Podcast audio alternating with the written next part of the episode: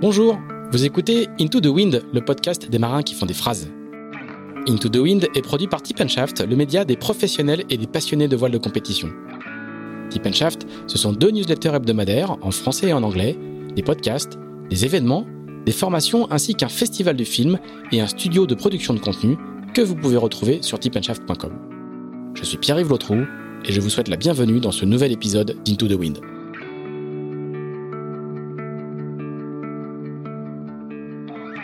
Cet épisode d'Into the Wind est présenté par Araldite.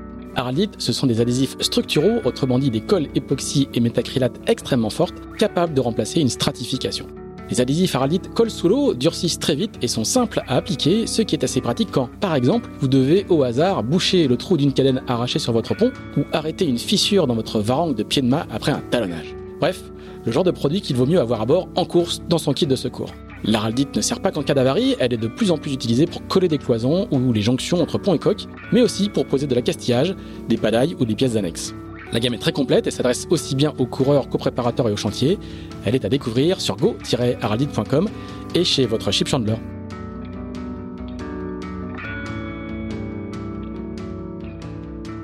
Bonjour Damien Séguin. Eh ben bonjour. Merci de nous recevoir. On est à Auray, dans un, dans un petit quartier pavillonnaire d'Auray, dans une, dans une belle maison qui sent la, la rénovation juste, juste terminée. Merci de nous recevoir pour ce nouvel épisode d'Into the Wind. Alors on va faire un petit peu comme avec tous les, tous les concurrents du Vendée Globe qui s'est achevé en, en, janvier, en février, euh, et te poser la même question un petit peu qu'à tous ces marins. Quelques semaines après, euh, c'est quoi les occupations d'un, de quelqu'un qui vient de boucler une boucle comme celle, du Vendée Globe, on, goûte au, repos mérité du guerrier, on est déjà dans le coup d'après, il faut déjà construire le projet d'après. C'est quoi cette, euh, phase-là? Moi, j'ai du mal à façon à me poser, donc euh, donc bah, je suis déjà dans l'action en fait. Hein. Je suis déjà dans l'action, en train de préparer la suite. J'ai pris forcément un petit peu de repos, mais il n'y a pas si longtemps que ça avec euh, et les enfants. Euh, parce qu'il y avait besoin pour tout le monde. Hein. Mais euh, c'est vrai que les quelques semaines qui ont directement suivi le Vendée ont été assez chargées euh, médiatiquement, euh, avec les partenaires aussi. Et puis, et puis là, c'est reparti tambour battant depuis déjà quelques semaines. Donc, euh, donc, faut battre le fer tant qu'il est chaud. Et puis, ça correspond bien à, à ma nature aussi. J'ai du mal à me poser. Stephen était là, euh, elle le confirmerait, mais euh, mais voilà, c'est c'est c'est ma façon de faire. C'était c'était pareil entre entre chaque jeu paralympique aussi où je me t'as toujours le, la vision en te disant bah ouais après les jeux je prends six mois tranquille et tout ça et en fait j'y arrive jamais. Six jours. Ouais ça sera plus à six jours. Six jours. Et alors l'ambiance post Vendée en général dans le secteur de la voile de compétition est, est, est, plutôt est plutôt calme euh, en général. Sauf que là c'est pas du tout le cas. Il y a plein de bateaux qui sont qui, dont on va lancer les constructions. Le mercato des IMOCA est en pleine est en pleine effervescence. Toi, c'est quoi ton objectif? C'est de c'est d'essayer de trouver un nouveau bateau pour pour le prochain Vendée Globe? Comment comment tu te projettes et comment tu tu construis ça ouais, T'as envie envie de repartir Ouais, j'ai clairement j'ai envie de repartir et, et, et pour ça. Euh c'était assez euh, c'est assez sympa en fait euh, parce que ça m'a fait repenser à ce que me disait Jean Le Cam il m'a il m'a toujours dit tu verras à l'arrivée de ton premier Vendée Globe tu sauras au moment où tu passes la ligne si tu as envie de repartir ou pas ah oui. Et, euh, et c'est vrai que je, je me suis pas trop posé la question avant de passer la ligne et au moment de passer euh, cette fameuse cette fameuse ligne d'arrivée, bah ouais, j'ai su que j'avais envie de repartir quoi. Donc il avait raison. il a souvent raison sur ces trucs-là d'ailleurs. Mais euh, ça mais... paraît complètement fou de, de, déjà à peine la ligne d'arrivée franchie de se reprojeter dans dans dans le, dans le coup d'après quoi. Ouais, oui, c'est ça peut paraître fou comme ça Parce mais c'est quatre ans quoi hein mais faut mais c'est sûr que à, à, de façon un Vendée Globe faut en avoir envie hein. si t'en as pas envie euh, t'as rien à faire sur une ligne de départ quoi donc euh... oui mais la certitude d'avoir envie dans quatre ans elle est elle, elle, est elle est étonnante ouais elle est étonnante mais c'est euh, c'est comme ça euh, je pense que enfin dans toutes les passions dans tous les objectifs il y a vraiment un, un élément déclencheur et et euh, voilà, en tout cas pour ce Vendée, pour le prochain Vendée Globe, il, il, il s'est passé sur la ligne d'arrivée, quoi. Donc, euh, donc voilà, j'ai, oui, j'ai donc j'ai l'envie de repartir. Aujourd'hui, avec euh, avec le groupe Apicil, on, on, est en train de voir euh, comment on comment on repart dans quatre ans, sachant que le, le, le projet numéro un euh, se termine à la fin de cette, cette année 2021 après la Transat Jacques Vabre. Ils ont l'envie de continuer. Moi, j'ai envie de continuer avec eux aussi. Euh, on sait que ça, ça c'est deux bons points déjà. Hein c'est déjà deux très bons points. On sait que ça sera aussi avec euh, avec un ou plusieurs copartenaires qui viendront euh, qui viendront renforcer le projet parce qu'il y a, y a une ambition de, de continuer à grandir, d'avoir euh, d'avoir des objectifs sportifs un peu plus élevés, euh, de changer de bateau aussi. Donc, euh, donc voilà, il y a plein de choses qui se mettent en place. Donc il y a du boulot aussi tous les jours. Est-ce que tu as le sentiment que ton, que ton statut a changé bah, depuis, depuis quelques semaines? Sportivement, médiatiquement dans le regard des gens Oui, certainement. Je, moi, j'en ai peut-être j'en ai conscience, mais c'est surtout euh, d'autres personnes qui me le disent que mon statut, que mon statut a changé et euh, dans le bon sens, hein. heureusement. précisons, précisons. mais euh, oui, oui. Après, c'est, je, je l'ai quand même senti hein, à l'arrivée du Vendée Globe hein, que que c'est pas rien de terminer un Vendée Globe. Euh, et en plus, voilà, j'ai le sentiment d'avoir fait quand même une jolie performance. Donc euh, donc voilà, ça c'est ça s'est vu, ça a été reconnu et, donc ça met de l'eau à mon moulin dans dans moi, dans le message que j'ai envie de passer, dans la suite de ma carrière. Je suis quelqu'un toujours qui essaye d'aller euh, step by step, quoi, de de pas brûler des tables, de faire des choses, euh, je dirais en, en maîtrisant un petit peu mon sujet et, euh, et voilà. Donc ça, ça me permet à chaque fois de valider des choses et puis d'essayer de voir plus haut. Donc là. Euh, Là, ce Vendée Globe, il est terminé. C'est vrai que la suite, bah voilà, j'ai envie de la construire sur des bases qui sont forcément solides. Euh, pas d'y aller à tâtons, mais, euh, mais aujourd'hui, je pense que je pense que j'ai réalisé quelque chose de bien qui va me permettre justement de franchir cette marche. Et est-ce que le Vendée Globe tel que tu l'as réalisé, tu t'es tu t'es surpris un petit peu? Quand tu as vu que tu étais, euh, ouais, dans, le paquet de tête, dans le paquet de tête, tout le monde était surpris. Euh, et toi le premier? Alors sur, surpris oui et non, euh, je veux dire euh, au moment où j'étais dans le paquet je savais pourquoi j'étais là. C'était pas une surprise là-dessus. Euh, oui, c'est pas un matin tout à coup euh, tu regardes les, les, le pose report était euh, était quatrième ou cinquième, c'est pas ça arrive pas du jour au lendemain. Non non non, c'était quelque chose de construit. Donc je, je, savais pourquoi j'en étais là parce que j'avais fait des bons choix et puis parce que je me suis battu pour en être là quoi. Après euh, oui, c'est ce qui m'a surpris, c'est euh, que je m'attendais pas à ça aussi longtemps euh, jusqu'à l'arrivée du Vendée quoi. Donc euh, donc ça c'était plus surprenant parce qu'il y avait aussi une, énorme part de découverte pour moi. C'est voilà, moi j'avais fait du solitaire sur des routes du Rhum, le plus long que j'avais fait c'était 18 jours, c'était c'était en 2010 ma, ma, première route du Rhum en classe 40. Mais sinon, euh, sinon voilà, c'était du double euh, qui a été un peu plus long, mais voilà, ça n'a pas excédé euh, le Brésil déjà en termes géographiques, et puis pas 18 jours de en solitaire. Donc donc je savais pas comment j'allais pouvoir réagir dans le Grand Sud sur une sur une durée aussi longue tout seul sur mon bateau. Donc ça a été plein de découvertes et c'est pour ça que j'avais des interrogations sur ma capacité à pouvoir performer sur aussi longtemps parce que je, rentrais un, un, peu dans l'inconnu. Et les doutes se sont levés au fur et à mesure. Le fait que euh, j'ai fait un très bon début de Vendée, en, déjà en prenant les bons choix par rapport au premier front, par rapport à, au passage de Theta aussi qui a été compliqué. La fameuse. Ouais, ouais. Et euh, donc voilà, tout ça, ça m'a, ça m'a toujours maintenu dans le groupe de tête, plutôt bien placé. Et puis, euh, et puis voilà. Et puis ça correspond aussi à ma nature. Hein. Moi, je suis un compétiteur. Je suis un, vraiment du monde de la compétition. Et le fait d'être dans un, déjà dans un groupe de bateaux et en plus dans le groupe de tête, c'est quelque chose qui m'a motivé et qui m'a maintenu à ce niveau de performance longtemps, quoi. Et alors, ce qui est étonnant dans les, dans les images que tu envoyées, dans les messages que tu faisais passer du bord, il y avait, une, il y avait justement une forme de, euh, pas de sérénité, mais, euh, mais, mais d'humeur égale tout le temps. Alors, évidemment, il y a eu très probablement eu des, des, des ups et des downs, mais il y avait une forme de, de, ouais, de simplicité et de sérénité qui se dégageait dans les messages que tu faisais passer. Alors, euh, encore une fois, il y a dû avoir des, des moments difficiles, mais, mais euh, on avait le sentiment que tu étais complètement à ta place, quoi. En tout cas, sur cette longueur-là, sur cette épreuve-là, on a connu des bisous qui avaient, qui, qui, qui étaient plus secoués, quoi. Ouais, ouais, ouais, ouais. Alors oui, il y a eu des moments un peu plus difficiles, ça c'est, ça c'est sûr, mais je pense que je les ai quand même passés euh, en, en, vidéo, en audio, ces moments difficiles parce que euh, parce que j'avais besoin d'en parler et de, d'échanger avec les gens euh, là-dessus. Mais sinon, ouais, euh, j'ai bien vécu mon Vendée Globe et je crois que ça s'est senti aussi dans les messages que j'ai. Que c'est ce que je voulais dire.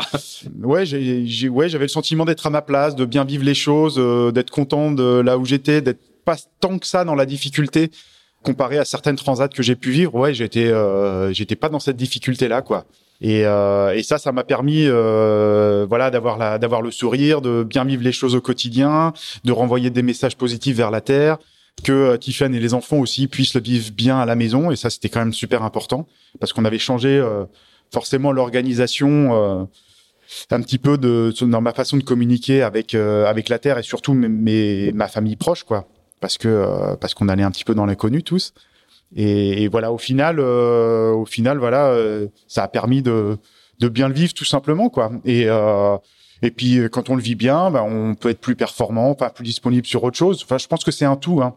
Euh, c'est un environnement global euh, qui permet de de faire un, un joli Vendée Globe et, et je pense que j'ai réussi à, à cocher pas mal de cases et ça c'est vraiment une satisfaction quoi. Alors on a on ça fait euh, 10 minutes qu'on parle, on a on a toujours pas parlé de ton handicap qui, qui en fait qui, qui, est plein de paradoxes. Alors je vais parler de mes expériences à moi parce qu'on a couru un moment euh, euh, l'un contre l'autre et de la perception qu'a le, le, milieu de la voile de ton handicap. Et en fait le milieu de la voile il perçoit pas ton handicap, il te prend pour un coureur comme un autre. Et en même temps sur le vent des globes, notamment dans la deuxième partie, quand on quand on a vu la course que tu faisais, il y a eu une sorte une sorte de double découverte qui était euh, mais il est encore là avec un milieu bateau certes bien bien bien réaménagé, bien préparé. Et tout à coup on s'est dit mais en fait il a quand même une main en moins. Et donc être là avec ce bateau-là et cette main en moins, c'est sportivement encore plus incroyable. Il y a vraiment eu cette, double découverte et j'aimerais bien qu'on discute un, un, petit peu de ce paradoxe qui est que tu rentres dans deux catégories, en fait, la catégorie euh, handisport pour les jeux, par exemple, et euh, tu cours contre des marins qui ne sont pas du tout handisport. Comment tu gères cette sorte de paradoxe qui est que tout le monde te prend comme un marin comme les autres et en fait, tu n'es pas un marin tout à fait comme les autres.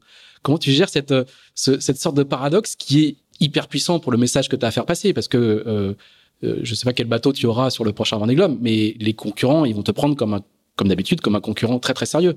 Ils vont complètement faire fi de ce, de cette, de cette moins moins. Comment, comment tu gères ce, cette sorte de paradoxe qui est, qui est hyper intéressant euh, à explorer? Ouais, c'est une question qui est, qui est, délicate et qui est pas facile forcément à y répondre de ma part parce que euh, parce que moi je me sens marin tout ah simplement. Oui. Euh, et c'est vrai que je suis un marin avec une particularité. Je suis pas un handicapé qui fait de la voile, mais je suis un voileux euh, qui fait de la voile avec un handicap. Et, et rien que dans la dénomination, ça fait toute la différence. Mais en fait, cette histoire d'étiquette euh, qu'on peut mettre sur les gens, ça c'est typiquement, je veux dire, français euh, ou de notre société. En fait, on aime bien mettre les gens dans des cases, et puis quand ils sont dans des cases, on aime bien qu'ils ne bougent pas trop. Et euh, c'est un peu, c'est un peu l'histoire de ma carrière sportive. Hein. Euh, voilà, j'ai commencé à faire de la voile en optimiste euh, avec les autres parce qu'en Guadeloupe il y avait, il y avait pas de catégorie en e-sport, il y avait pas de club adapté. D'ailleurs en, en, métropole non plus. Mais euh, après quand j'ai commencé à faire du haut niveau, j'ai, bah, j'étais, j'étais en valide. Quand je suis arrivé dans un pôle France, c'était en tornado, donc euh, j'étais en valide et j'ai fait le choix après de partir en paralympique. Et donc je me suis un peu collé une étiquette à ce moment-là. Mais euh, pour moi, enfin, euh, il n'y avait pas d'étiquette à avoir. Je veux dire, je faisais du sport, je faisais du haut niveau, je représentais la France au jeu. Euh, c'était ce qui était important, quoi. C'était pas, euh, c'était pas le fait de faire ça en tant qu'handicapé avec et contre des, des personnes handies. J'ai toujours fait en fait ce que je voulais. Mmh.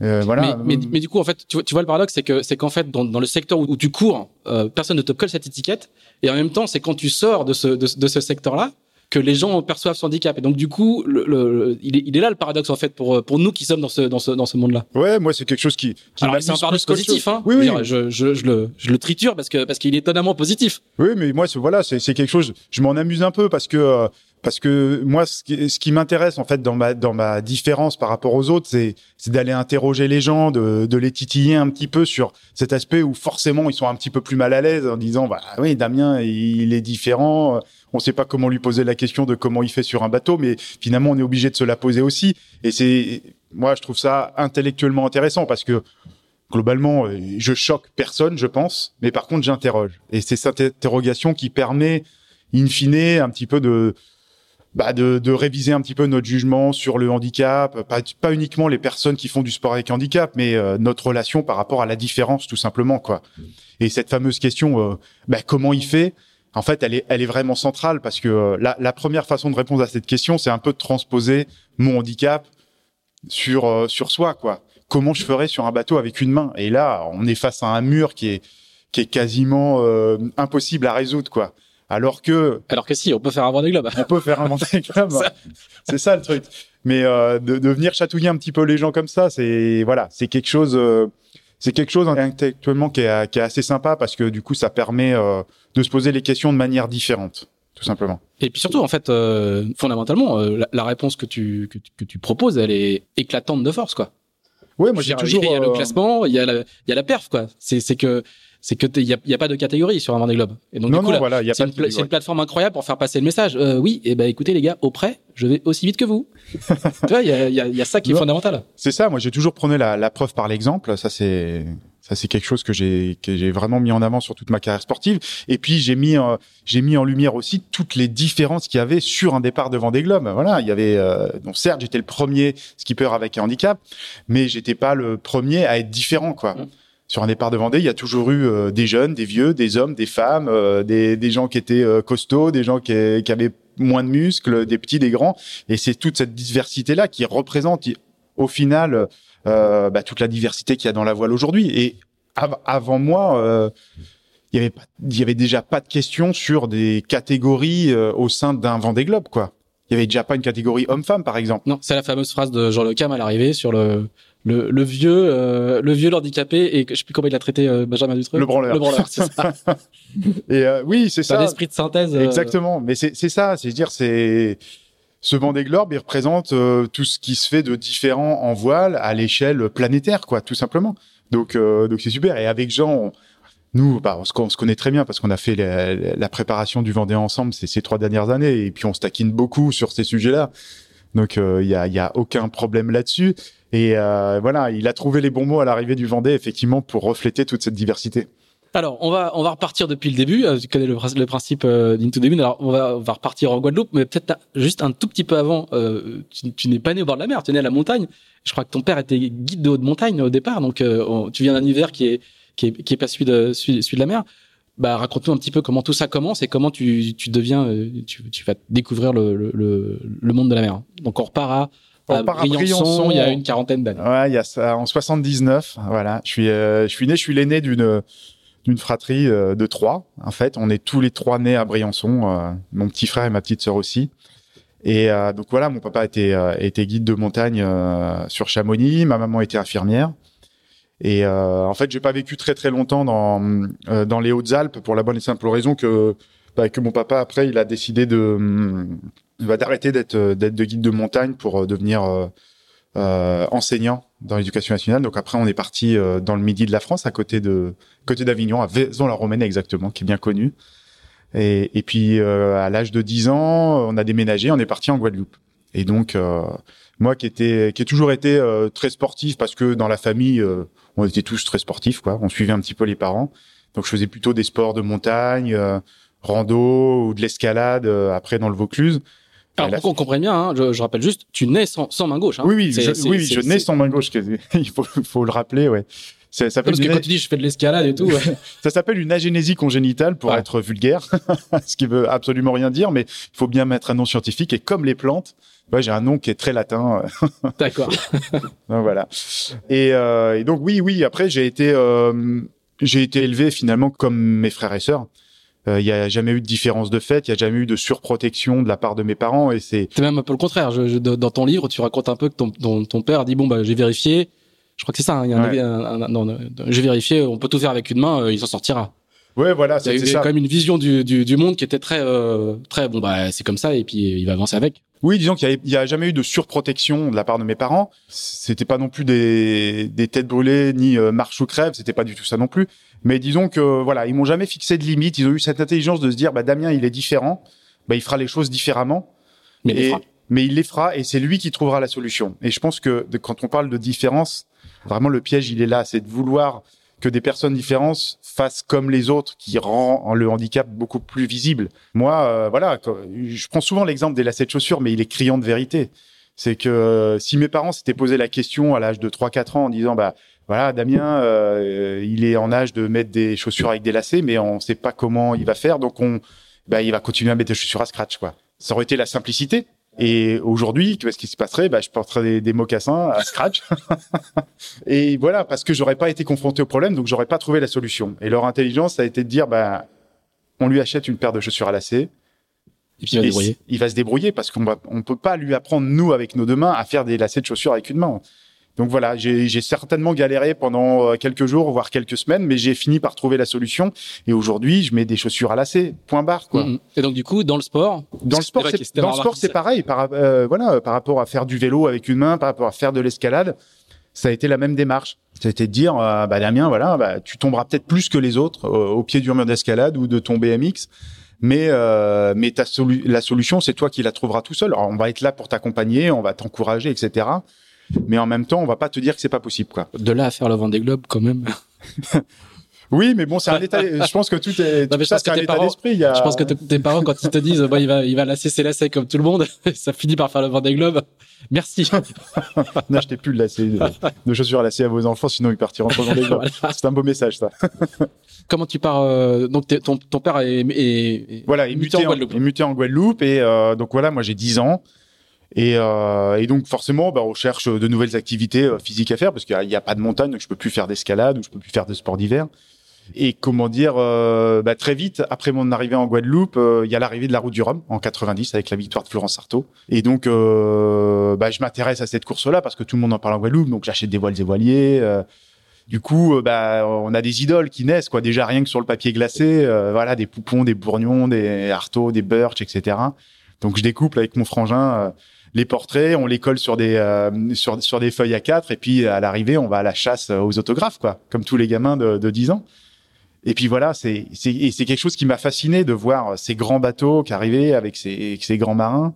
Voilà, tout à l'heure je parlais de passion, et moi ma passion elle est née à ce moment-là, quoi. Je me suis dit Et, et- un et- jour, je voudrais faire la et- même et chose. tu quoi. pratiques déjà? Non, je pratique pas la voile. C'est à ce moment-là que tu t'y mets? Et c'est à ce moment-là, voilà, je m'y mets avec mon frangin. euh, on s'inscrit au club qui s'appelle les Amis de la voile de Pointe-à-Pitre, euh, un optimiste euh, sur l'île et Cochon qui sert à l'époque de, marque d'arrivée de la route du Rhum. Et voilà, donc euh, donc avec avec nos copains euh, de classe et tout ça, on se retrouve le mercredi et les samedis et on refait la route du Rhum sur nos optimistes. Et voilà, c'est quelque chose. Enfin, c'est des souvenirs de, dingue parce que parce que voilà, faire de la voile en Guadeloupe déjà c'est sympa parce qu'il fait beau tout le temps. L'eau elle est à 28 degrés, donc on n'a pas la, même problématique que ce qu'on peut avoir en Bretagne. Et on est là surtout pour s'amuser. Et ça part comme ça, quoi. Alors euh, tu fais la filière euh, normale, optimiste, euh, 420. euh, que- comme- comment ça comment Non, tu non, parce que les, parce qu'elle est pas, euh, elle est pas aussi bien dessinée que ce qu'elle peut être en, en métropole. Donc c'est euh, optimiste, euh, laser. En fait, euh, le laser existait pas trop, mais c'est notre génération euh, qui l'amène en fait parce que on est, on est tout un groupe à progresser ensemble, un peu du même âge, euh, et on était un petit peu, on est devenu un petit peu la terreur parce que euh, parce que sur les championnats euh, nationaux. euh, en optimiste, en fait, finalement, on gagnait tout, quasiment l'équipe de Guadeloupe à l'époque. hein. Il y avait les, le Tuillier, il y avait les Goussards. Enfin, ceux, ceux de cette génération-là se souviennent en tête des noms. Mais quand on se déplaçait sur un sur un national optimiste, on raflait quasiment tous les titres. Et tu fais tout de suite tout de suite de la compète. Oui, parce que je pense que j'ai un j'ai vraiment un- une âme de compétiteur quoi. Et puis c'est c'est aussi euh, l'émulation de groupe qui fait que bah on se tirait la bourre entre nous déjà. Et euh, bah, donc euh, il y a un moment où l'île elle est trop petite donc euh, on va se battre avec les Martiniquais. Le. Et puis quand les Antilles sont trop petites, bah on se déplace un peu plus, on va faire euh, bah là le, le national optimiste, le championnat d'Europe, des choses comme ça quoi. Et donc forcément, bah on se pique au jeu de la compétition. C'est assez facile à cet âge-là et euh, et voilà donc c'est c'est venu comme ça et puis les bons résultats aidant, voilà. Bah, après on a changé de catégorie, le laser et puis après quand même la discipline reine euh, aux Antilles, c'était le hobby 416. Donc là on a été tracté quand même par toute une génération qui était assez sympa et qui était déjà en place euh, en Guadeloupe avec les frères Tellier notamment qui sont bien connus. Et, euh, et voilà. Et donc c'est là que je m'associe avec euh, Thibaut Rochelle Camus. Déjà, on était ensemble à l'école. On était sur les mêmes bancs. On se faisait virer des mêmes cours parce qu'on dessinait des bateaux sur le coin de la table en cours d'espagnol. Mais euh, mais voilà, la passion, elle était là. euh, et puis euh, et, et c'est resté quoi. Et en plus, on a eu des très bons résultats euh, très vite sur l'île, dans l'arc antillais, et ça s'est répercuté au niveau au niveau français et puis au niveau international parce qu'en 98, on, fait vice champion du monde jeune. Et voilà, nous, en fait, on était, euh, on était juste passionnés par ce qu'on faisait, quoi. Et c'est facile en Guadeloupe de, voilà, de, quitter, euh, de quitter le lycée et d'aller faire euh, deux, trois heures de, de kata autour des îlets. euh, et c'était à celui qui faisait le reaching euh, sans toucher la, coque au vent euh, dans l'eau. Voilà. Et de ce jeu, en fait, sur l'eau, eh ben, tu développes des compétences qui sont euh, hyper, euh, hyper faciles à transformer euh, au niveau performance ensuite en régate.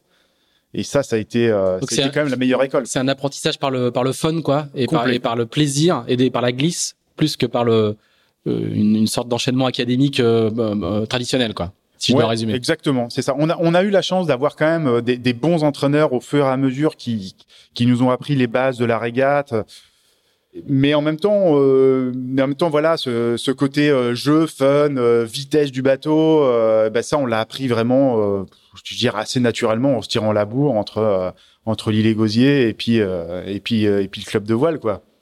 Voilà. Et, euh, et, ça se voyait bien sur les sur les compétitions. On était très rapide sur l'eau. On n'allait pas forcément au bon endroit parce qu'on n'était pas des grands tacticiens à l'époque. Mais on allait tellement vite que que finalement, bah, on, la bouée au vent, elle arrivait un peu plus vite que les autres, quoi. La vitesse rend intelligent. Ouais, c'est ça. Et puis, euh, et puis quand on se baquait à l'eau, au final, bah, on arrivait à ressaler plus vite. Pourquoi? Parce que parce qu'en Guadeloupe, dessaler, c'était pas un problème parce que comme l'eau était chaude, c'était plutôt un amusement. Et puis, euh, mais ça fait partie de la compétition, surtout en kata, quoi. Et donc, euh, donc voilà. Donc, euh, donc on est devenu assez bon. Et avec Thibaut, on a été repéré après par euh, par le pôle France de l'école nationale de voile qui venait de s'ouvrir avec une section en tornado. Et en fait, voilà, un jour, on a reçu une lettre euh, dans, dans, dans, notre boîte aux lettres et, qui nous disait est-ce que vous voulez venir passer les les tests de sélection? Et puis on a dit allez banco on y va et puis voilà notre vie a, a changé en quelques mois on a quitté le cocon familial en fait et on est venu s'installer à Quiberon. Là, là, vous avez quel âge? On a 18-19 ans quoi. Et, euh, et on choix, atterrit. Euh, c'est pas des choix neutres parce qu'il y, y, y, a les études en même temps, il y a, y a beaucoup ouais, de choses. Exactement. Ouais, non, c'est pas neutre. Hein. On décide vraiment de, de quitter euh, la Guadeloupe, euh, les amis, la chaude. famille, euh, voilà, l'eau chaude. les premiers entraînements euh, au mois de septembre-octobre à Quiberon, bah, on a bien vu la différence hein, avec. donc c'était Jean-Jacques Dubois qui était qui était directeur du pôle et c'était Daniel Souben qui était un entraîneur en tornado. Et donc voilà, donc on a été tout de suite très bien entouré. Et puis là, par contre, vous, donc vous rentrez pour le coup dans le dans le schéma plus plus classique de détection et, et des filières euh, de la voile olympique, quoi. Voilà, exactement. Ça faisait partie euh, finalement de la suite logique de notre progression. C'était à un moment voilà de, de quitter euh, cette niche guadeloupéenne euh, et pour, pouvoir progresser, il fallait aussi qu'on change d'encadrement. Enfin, je dis ça avec du recul aujourd'hui, mais les, les choses se sont très bien enchaînées, voilà. Et voilà, on est arrivé dans, dans ce pôle France. Euh, on a été euh, tout de suite euh, mis sur les toutes les régates internationales euh, en, en, tornado. Donc, on a côtoyé les Frères Mourniac, on a côtoyé. Alors, sachant que l'école française du, du, tornado, c'est ah bah, l'une des plus réputées du monde. Ah hein. oui, c'était ce qui se faisait de mieux au monde. Voilà, l'équipe de France a été capable de mettre trois personnes sur le podium, ou, enfin, ou en tout cas dans les cinq premiers d'un championnat du monde de tornado, quoi.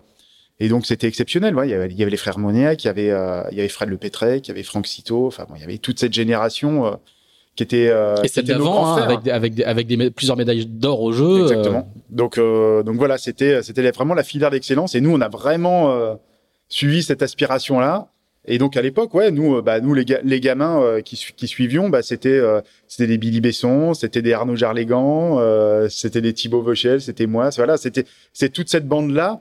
Et un peu plus tard, il y aura François Gabard aussi. Et il y aura François euh, qui sera juste après. Il y aura, il y aura, il y aura les Morvan, les frères Morvan aussi.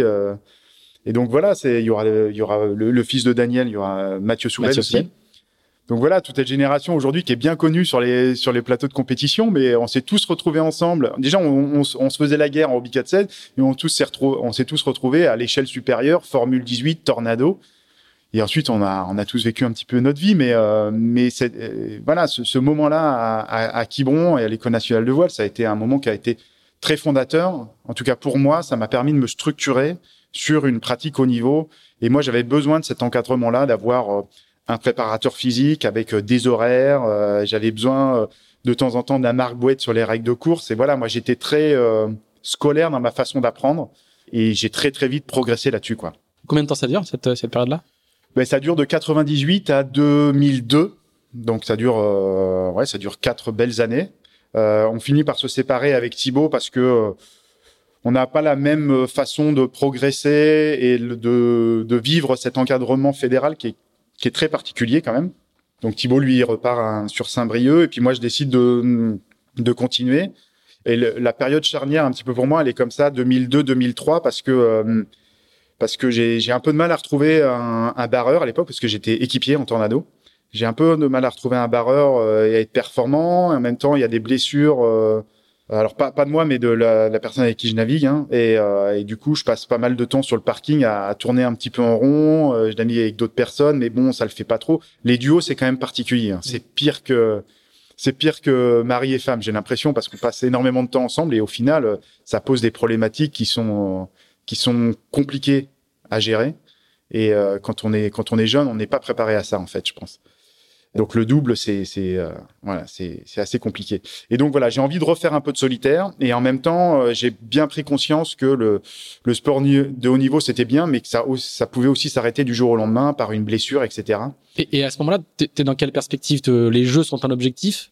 Oui, les jeux ont toujours été un objectif. Nous, si on est si on est venu en métropole, si on a fait du tornado, c'était pour un, à un moment essayer de rentrer en équipe de France et, et essayer de viser les jeux à l'époque en tornado, quoi.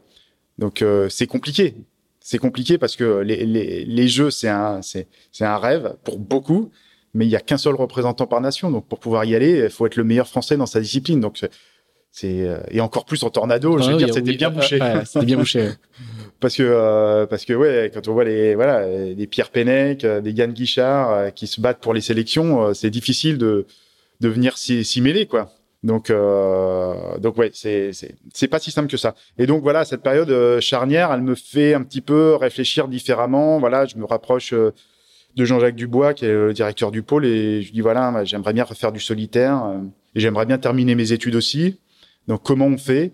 Et puis à ce moment-là, je découvre le 2.4, le 2.4 qui est donc la série paralympique au jeu. Et alors là, je découvre complètement qu'il y avait une série euh, voile aux Jeux paralympiques. Déjà, les Jeux paralympiques, c'était pas quelque chose dans lequel je m'intéressais beaucoup.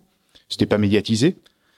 Et, euh, et je découvre ce petit bateau et, euh, et je me dis bah tiens c'est bizarre Damien t'as as un handicap je le savais quand même.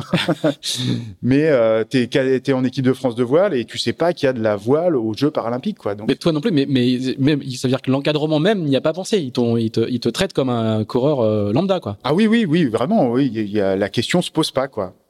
Et à l'époque donc c'est Philippe Ballet qui avait fait les Jeux en 2000 euh, à Sydney donc il vient, à il vient à l'ENV avec deux bateaux et donc euh, il me voit, il me voit sur le parking, il me fait bah Damien, si tu veux, euh, j'ai mon deuxième bateau. Euh, comme tu navigues pas, bah viens l'essayer. Donc j'y vais, ok.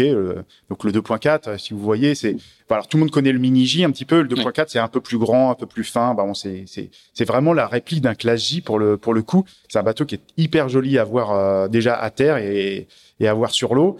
Et donc je dis allez ok, je viens essayer. Et puis là franchement, j'ai kiffé le bateau, quoi. C'est un bateau super technique euh, sur lequel tu peux régler tes voiles au millimètre près. Euh, et donc, euh, donc voilà, j'ai bien aimé cette, cette expérience-là. C'est une, révélation, quoi. Ouais, c'est une vraie révélation.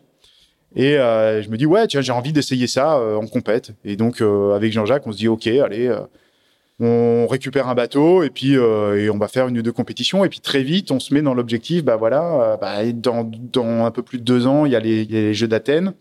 Ça peut être un objectif sportif. Toi, ça te laisse du temps, Damien, pour euh, finir tes études en même temps. Euh, et donc voilà, on trouve l'équilibre comme ça en fait. Moi, je, je passe mon CAPEPS de PS en 2003, et donc j'obtiens du, du premier coup. Et donc ça, c'est mmh. déjà, déjà pas mal. Et puis je, je, me mets dans la préparation des, des Jeux d'Athènes, quoi. Et, euh... et, et le, le, le, fait d'arriver à faire coexister les études avec le avec le 2.4, parce que le 2.4 réclame moins d'engagement que que, que, que d'autres supports olympiques ou euh... bah disons que Enfin, c'est ce que je pensais au début. C'est aussi pour ça qu'on avait. C'est pour ça que je pose la question. Ouais, ouais. Parce que euh, bon, j'avais j'avais un, un moins un bagage euh, sportif et une expérience qui était euh, qui, qui, qui, était déjà très bonne. Donc ça m'a permis d'arriver sur le support en finalement en ayant besoin que de m'adapter au support et pas de découvrir la régate. Euh, voilà, j'arrivais quand même avec un bon bagage et donc j'ai été performant assez vite sur le sur la scène internationale. Mais au final, quand tu quand tu prends l'objectif qui est venu euh, assez rapidement aussi de, de participer au jeu, eh ben forcément tu consacres beaucoup de temps à la navigation. Donc euh, le curseur après il s'est très vite réinversé du côté euh, du côté navigation, mais en même temps comme j'avais réussi mon objectif universitaire d'être diplômé et d'avoir un métier, bah, du coup, ça m'a vraiment libéré l'esprit. Mmh, ça, c'était au chaud. tu avais une solution de backup au cas où il y avait un souci. Exactement ça. Moi, j'ai considéré, euh, j'ai considéré les, les, études et le fait d'avoir un métier comme une vraie route secours, quoi. Et à partir du moment où j'avais cette route sur roue, il pouvait se passer n'importe quoi. J'avais quelque chose sur le, je pouvais retomber sur mes deux pieds, quoi. Et donc j'ai pu vraiment me, me lancer à fond euh, dans, euh, bah, dans, dans le sport, dans la compétition, dans l'entraînement, etc. Donc euh, on a mis en place euh, une, une, forme d'entraînement euh, à l'ENV. Alors c'était compliqué de trouver un sparring partner. Et donc, bah donc voilà, j'ai dealé, enfin en tout cas au niveau handi, c'était clairement en France, il n'y avait pas l'équivalent. Et donc, euh, bah, donc on a vu avec euh, avec euh, l'école navale et j'ai récupéré Fred Moreau que je connaissais très bien puisqu'on faisait partie du même pôle d'entraînement lui en 49er mais il a du coup, il a pas été sélectionné sur les Jeux d'Athènes et du coup, il était, il était libre. Et comme il était sous contrat avec l'école navale, bah, ils me l'ont mis à disposition et on s'est entraîné comme des dingues. Euh, l'année de fin, fin 2003 et, et toute l'année 2004 pour préparer les Jeux, quoi. Et raconte-nous un peu le, ce que c'est que cet univers de, de la voile paralympique à l'époque et si ça a changé depuis. Est-ce qu'à l'époque c'est très structuré euh, Il y a un circuit qui est, qui est, qui est, qui est très installé. Euh, comment il est par rapport euh, au circuit olympique traditionnel? Et eh bien en fait, oui, il s'est structuré sur exactement comme la voile olympique, c'est-à-dire que le, le 2.4 était présent sur toutes les épreuves internationales type euh, alors semaine olympique à l'époque qui est devenue la World Cup après mais euh, semaine olympique française semaine olympique enfin en Allemagne à Kiel à Medemblik en Espagne enfin en Italie enfin voilà tout ce circuit là en fait tu avais les séries olympiques et le 2.4 paralympique donc, ce qui fait qu'il y avait quand même euh, déjà euh, oui, beaucoup de participants. En, en, termes de voile paralympique, il n'y avait que le 2.4 qui était, qui, qui était plugué au, au, World Cup, euh, aux épreuves de Coupe Exactement. D'accord. Et, euh, et, donc voilà, ça a permis d'avoir un circuit quand même à l'année euh, avec pas mal de compétitions et, et forcément euh, du niveau euh, assez assez bien fourni quoi en termes de, de, de compétiteurs. Et puis tout ça, c'est monté d'année en année après quoi. Et en termes de financement, dans ces cas-là, le, le, les financements équipe de France ou les financements publics pour le 2.4 sont les mêmes que pour les autres pour les autres séries? Oui, alors on dépendait, euh, la voile paralympique dépendait de la Fédération française handisport et pas de la Fédération française de voile à l'époque. Et euh, mais on réussissait à avoir des financements pour euh, bah, pour acheter des bateaux, euh, etc. Et moi, j'en amenais aussi euh, avec quelques sponsors privés et puis l'école nationale de voile aussi de son côté. Donc au final, on réussissait à, à développer du matériel, à, et puis à pouvoir se déplacer en faisant toutes les compétitions. Donc euh, bah, tout ça, euh, ça nous amène euh, assez rapidement sur, bah, sur les Jeux d'Athènes, quoi. Mhm. Et voilà, c'est moi j'avais j'avais bien gazé sur les sur les différents championnats avant, mais j'avais j'étais toujours battu en fait par le par le même concurrent qui avait gagné la médaille d'or aux au Jeux de Sydney, qui était l'allemand Heiko Kruger. Et donc voilà, j'arrive, euh, j'arrive euh, sur les jeux et je suis outsider. Je suis pas favori, je suis outsider. Il y a quelques concurrents que je connais euh, assez peu, comme l'Australien ou l'Américain, qu'on avait peu vu en Europe. Et donc voilà, moi j'ai j'ai 24 ans quoi. Vivre les premiers jeux à 24 ans en voile, c'est assez rare en fait. Et voilà, les choses s'enseignent super bien parce que je gagne les deux premières manches. Et, euh, et, même si le milieu de championnat était un peu plus compliqué, en tout cas, j'arrive euh, j'arrive à aborder cette fameuse dernière manche en ayant encore une chance de faire sur le podium quoi. Et les choses se sont super bien passées. Tu vas aller euh, tout en haut de tout en haut du podium en l'occurrence. Ouais ouais ouais, ouais c'est ça. Ça s'est joué sur la dernière manche. Enfin, globalement, euh, avec l'américain, on est à égalité de points et c'est celui qui fait devant l'autre à la dernière manche qui remporte la médaille d'or. Donc ça a été une bataille épique. Et j'ai énormément appris de cette confrontation parce que pour le coup, lui était beaucoup plus expérimenté que moi. Il avait fait du match racing avant. Euh, il avait participé au jeu déjà en valide, lui, euh, à l'époque en soling. Donc il arrivé avec un bagage que j'avais pas. Et euh, il a essayé de faire jouer toute son expérience pour me faire un petit peu décapsuler sur cette dernière manche. Et c'était euh, ouais, c'était sympa. Et euh, bah, ouais, bah, après voilà, c'est une médaille d'or au bout, donc euh, forcément il y a de la fierté. Et à 24 ans, quand tu as la chance d'avoir une Marseillaise rien que pour toi, c'est ouais, c'est quelque chose d'extraordinaire. Ouais. Et puis avec au final un temps de préparation euh, pour une campagne olympique qui est qui est pas gigantesque quoi. Non, qui était pas très long, mais après voilà, ça reste euh, la voile, ça reste de toute façon un sport où euh, l'engagement que tu mets, euh, la, la, qualité de la préparation euh, permet de, de, gommer un petit peu l'expérience que tu peux avoir sur le support. Et moi, j'ai fait jouer ça à fond quoi. Et très honnêtement, la la, la, façon dont on a préparé les jeux, euh, le sérieux qu'on y a mis avec euh, avec mon entraîneur, Jean-Jacques et Fred Moreau en tant que partenaire d'entraînement, je pense qu'on a on a été ceux qui ont le plus navigué de tous les Jeux paralympiques avant quoi. On a développé du matériel spécifique, on a fait de la recherche sur les mâts avec AG+, on a travaillé avec All Purpose sur les voiles. Donc voilà, il y a, y a, plein de domaines. C'est une chose qui est assez ouverte le 2.4, donc on peut vraiment s'amuser. Et puis euh, moi, je me suis éclaté à développer ça. Ouais. Alors du coup, à, l'issue de ces jeux, donc on est en 2004, hein, euh, à l'issue de ces jeux, euh, c'est quoi ton programme? Tu te dis bon bah je vais continuer le 2.4, c'est génial, ou t'as déjà d'autres petites euh, ambitions? As, Tu t'es tracé un chemin dans ta tête? Tu rentres d'Athènes, c'est quoi le quoi le programme? Alors déjà avant Athènes, pour moi, c'était un one shot sur les Jeux paralympiques quoi. Et en fait, il y a eu y a eu plusieurs choses. Il y eu il y a eu le fait de rentrer dans le village paralympique et dans l'équipe de France paralympique, qui était une sacrée découverte pour moi et une crainte au début clairement, avec mon teneur, on s'est on s'est vraiment posé la question euh, quelques semaines avant d'aller à Athènes en disant, ben, finalement, Damien, euh, ben, je connaissais pas le, je connaissais pas du tout le monde du handicap, quoi. Mmh. Parce que j'ai pas grandi dedans, euh, ni le monde du handisport, même si je l'ai vécu sur quelques compétitions avant. Mais voilà, j'ai rarement été confronté comme ça. Et on se demandait un petit peu comment j'allais vivre les choses en rentrant dans ce village. Euh, est-ce que ça allait être la cour des miracles ou est-ce que ça et finalement les doutes se sont très vite levés. J'ai vraiment découvert des, des sportifs avant tout euh, et puis j'ai voilà, j'ai et puis l'équipe de France, c'est devenu une famille parce que j'ai trouvé des gens hyper attachants avec des parcours complètement différents. Et c'est quelque chose finalement qui me ressemblait beaucoup. Et donc j'y ai trouvé euh, finalement ce que j'étais venu chercher quoi, de la compétition avant tout. Et puis des gens qui se surpassaient, euh, et puis des histoires assez singulières. Euh, et voilà, donc euh, c'est paradoxal de découvrir ce monde-là. Bah, ouais. Bah, c'est assez chic de le découvrir aux Jeux Olympiques au final. c'est sûr, ça fait riche.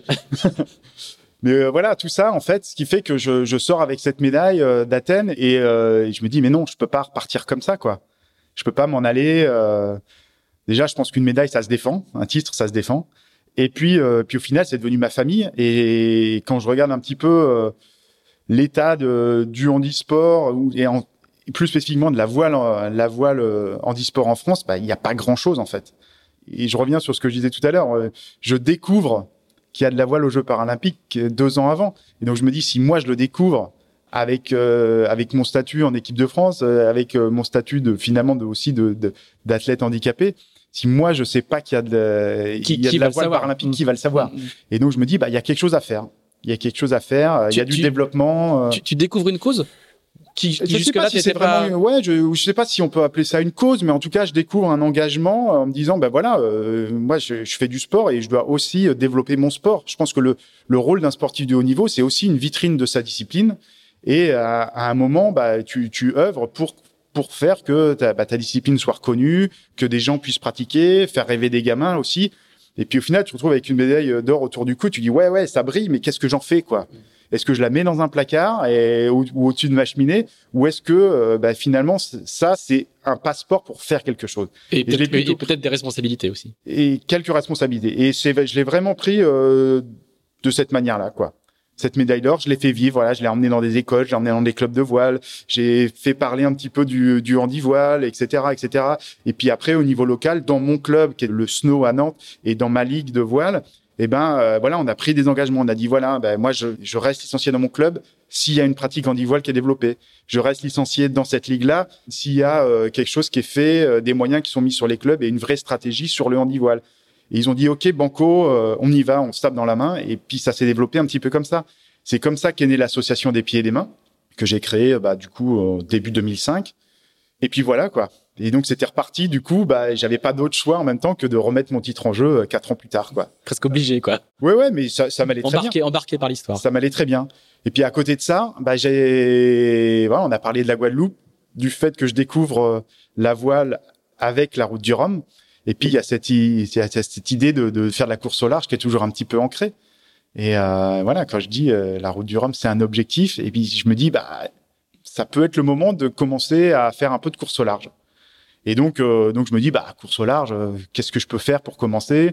Ouais, il y a la mini, euh, enfin, il y a faire du mini transat, et puis sinon, il y a faire du Figaro. Et à ce moment-là, je trouve que le Figaro est un peu plus structuré en termes entraînement, compétition, etc., que le mini. Et donc, je me dis, bah voilà, je voudrais faire du, du, Figaro, faire quelques quelques compètes, et puis et puis viser la solitaire du Figaro, quoi. Je pense que c'était quelque chose d'assez logique. Et donc c'est comme ça que je me mets à, à louer un Figaro. C'était celui de Jean-Luc Nélias à l'époque. Je loue le Figaro et puis je m'entraîne tout seul à Lorient au début, déjà pour savoir comment j'allais pouvoir me débrouiller sur un bateau comme ça. Et puis voilà, ça a commencé comme ça. Et, et alors? Et alors, c'est là que ça se complique. c'est là que ça se complique. c'est là que ça se complique parce que euh, voilà, au début, je fais les choses dans mon coin parce que euh, parce que j'avais besoin de me rassurer moi sur mes capacités à pouvoir faire de ce type de bateau-là. Et en même temps, je me doute que euh, bah, le fait que j'arrive sur ce circuit-là, ça va poser un certain nombre de questionnements en tout cas et notamment sur euh, l'inscription que je peux avoir aux courses et sur la solitaire du Figaro. Et pourquoi tu sais que ça va poser des questions? Parce, que, parce, que, jusque là ça n'a pas justement tu viens de du monde fédéral où ça ne posait pas de questions.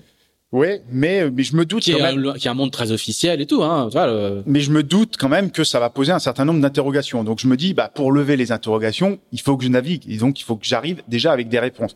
Faut que je prouve aux gens que je suis capable de naviguer sur ces bateaux-là, quoi. Que je puisse au moins assurer ma sécurité, celle des autres. Enfin bon, les questions qui peuvent se poser Hmm. et tout. Donc c'est pour ça que je m'entraîne dans mon coin, quoi.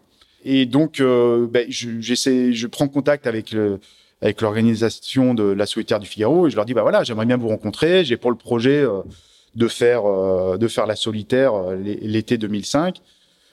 Donc voilà. Bon, pas de réponse. Je relance une deuxième fois, j'écris une lettre, toujours pas de réponse. Je me dis, bon, il doit y avoir un problème ou. Euh... Mais bon, je continue à naviguer, je me pose pas trop la, question comme ça. Et puis arrive euh, assez vite le salon nautique et l'ouverture des, inscriptions. Et donc j'arrive au salon nautique et j'avais réécrit une lettre en demandant aux gens si je pouvais les rencontrer à Paris et, j'avais toujours pas de réponse. Et j'arrive là-bas, je lui dis est-ce que je peux rencontrer quelqu'un? Euh, Bah non. j'ai affaire à une secrétaire, tout simplement. Et donc, euh, bah, le salon nautique passe, j'ai rencontré personne, et puis, euh, et bon, je récupère euh, sur le coin du, de la table un dossier d'inscription que je remplis et que je dépose, Mais quoi. Tu veux, tu veux dire qu'ils ont cherché à t'éviter, quoi? Bah, bah, clairement, oui, je C'est pense. c'est ce que c'est ce qu'on traduit, quoi. Hein Bah, je, oui, c'est comme ça que je le traduis en tout cas, parce que euh, il, il pouvait pas être, euh, il pouvait pas ne pas être au courant du fait que je voulais les rencontrer et que je voulais discuter. Bon, visiblement, et, et voilà, c'est quelque chose qui qui- qui- qu'ils ont pas envie en tout cas. euh, donc voilà, donc je remplis mon dossier. c'est pas les organisateurs actuels de la solitaire. hein. Non, non, non, non. Mais en même temps, je sais pas vraiment qui m'évite en fait. Euh, j'ai du mal à mettre euh, des, des noms sur les responsabilités, qui prend la décision de quoi. euh. Juste pour, pour préciser que le, la- les actuels organisateurs, on loue la, la, la solitaire au Figaro, qui reste propriétaire de la solitaire. Ils, sont, ils le louent pour une quinzaine d'années. quoi. Je viens de le préciser parce que moi, je suis complètement en dehors de ces, euh, de cette organisation-là, de qui dirige quoi ou quoi que ce soit. Moi, je reste sur mon côté euh, sportif, tout simplement, quoi. Et bon, bref, donc du coup, je finis par remplir un dossier que je renvoie, et puis euh, deux ou trois semaines après, euh, je reçois une réponse par lettre recommandée dans ma boîte aux lettres en me disant que voilà, mon inscription est refusée par le comité de sélection. Et les mots qui sont employés sont assez durs, hein, parce qu'on me dit euh, noir sur blanc que euh, au final, euh, le comité de sélection a jugé que j'étais pas capable de naviguer en bon marin. C'est quand même des mots qui pèsent et, et qui font un petit peu mal, quoi. Et donc je me dis mais waouh, qu'est-ce qui m'arrive Qui est, une- expression générique euh, du, du, du milieu, hein, Oui, voilà, il parle mais pas. qui du coup il- symboliquement est très forte. ouais. Ouais, il parle pas de de, de mon handicap. euh, Enfin voilà, je veux dire, c'est assez c'est assez difficile à, à, à comprendre pour moi à ce moment-là. Et donc, euh, bah, du coup, j'essaye de, de reprendre contact avec eux en disant, ben voilà, bon, on n'a pas discuté en fait. hein.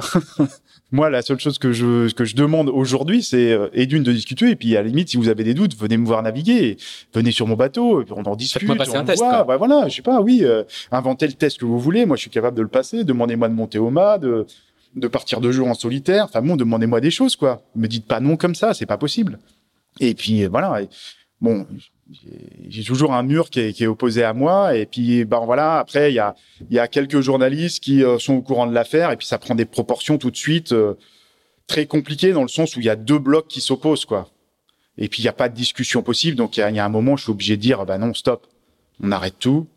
Euh, la solitaire du Figaro, je la fais pas en 2005. Euh, je suis accepté sur quelques courses comme à l'époque la solo Concarneau, sur lequel je marche plutôt bien d'ailleurs. Hein. Donc euh, sportivement, moi j'avais gagné mes sélections pour faire la solitaire du Figaro. Donc euh, donc voilà. Et puis, et puis donc je me dis, bah, au moins je participe à des courses. Au moins je je prouve que j'en suis capable, quoi.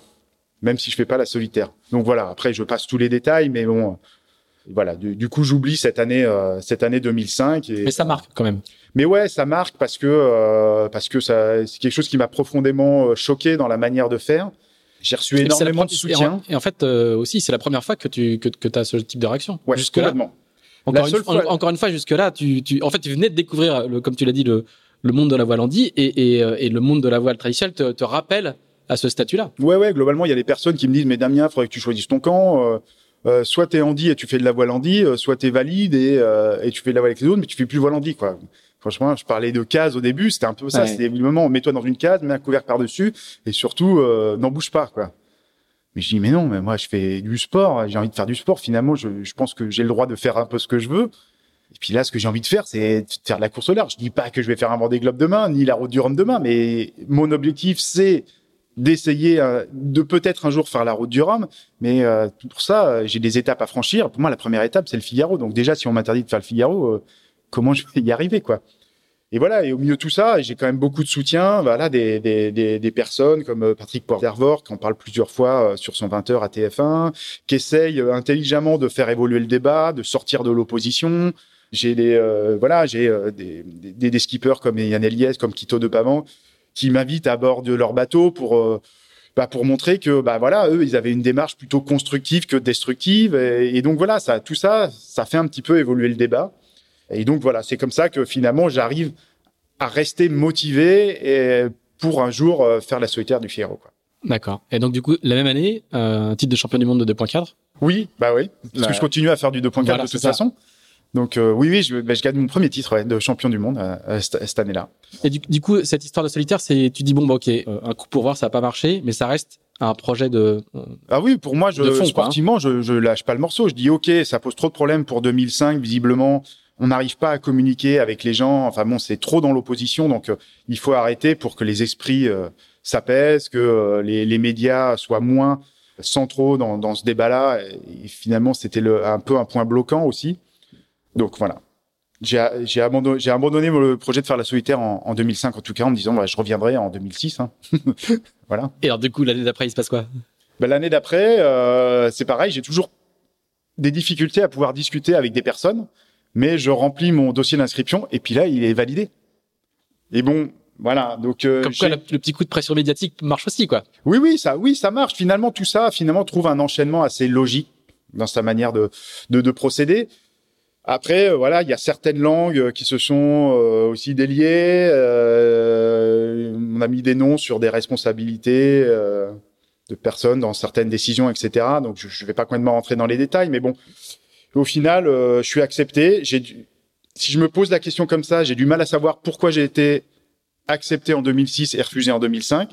Globalement, il y a certaines personnes qui m'ont fait comprendre euh, que je, il fallait pas trop que je fouille de ce côté-là que euh, forcément il y avait des gens qui avaient changé d'avis et quand ces gens changent d'avis, ils veulent pas que ça se sache non plus. Donc voilà, j'ai pris euh, j'ai pris le côté positif, j'ai dit OK, je vais pouvoir m'entraîner pour faire la solitaire du Figaro. Voilà. Donc j'ai fait euh, cette année-là, j'ai fait la G2R et la solo la solo Concarneau et la, et la et la solitaire dans la foulée. Et ça se passe comment? Euh, ça se passe euh, bien dans le sens où je peux naviguer et ça c'est plutôt cool. Je fais euh, une, une AG2R qui est, qui est plutôt bien pour une première grande course et une première transat. Tu fais avec qui? Je l'ai fait avec Denis Lemaitre qui, qui, qui avait pas fait beaucoup beaucoup de Figaro, qui est un, qui est un pompier à Rouen. Voilà, moi, moi globalement j'avais un bateau mais j'avais pas de sous et lui il avait un petit peu de sous, il avait pas de bateau. Donc au final on s'est mis ensemble, on se fait une AG2R comme ça ça a été une AG2R assez spéciale parce que je suis devenu papa euh, en plein milieu en ah plus. Mon premier garçon, Ethan, est né, est né euh, quelques jours après le départ.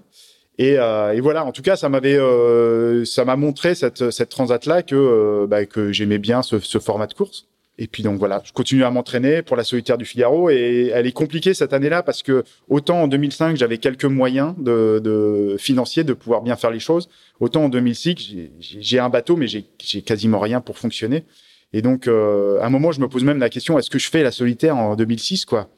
Et, euh, et, je me dis mais non, t'as été accepté, tu peux pas ne pas, la faire. C'est pas le moment de pas la faire. Hmm. Donc, euh, je me dis même si je le fais avec des bouts de chandelle, euh, j'y vais, quoi. Et donc, j'y vais vraiment euh, avec des tout petits moyens. Et, et donc, je fais cette solitaire en me disant il faut que je la termine de toute façon, quoi. Et j'ai eu une galère par étape.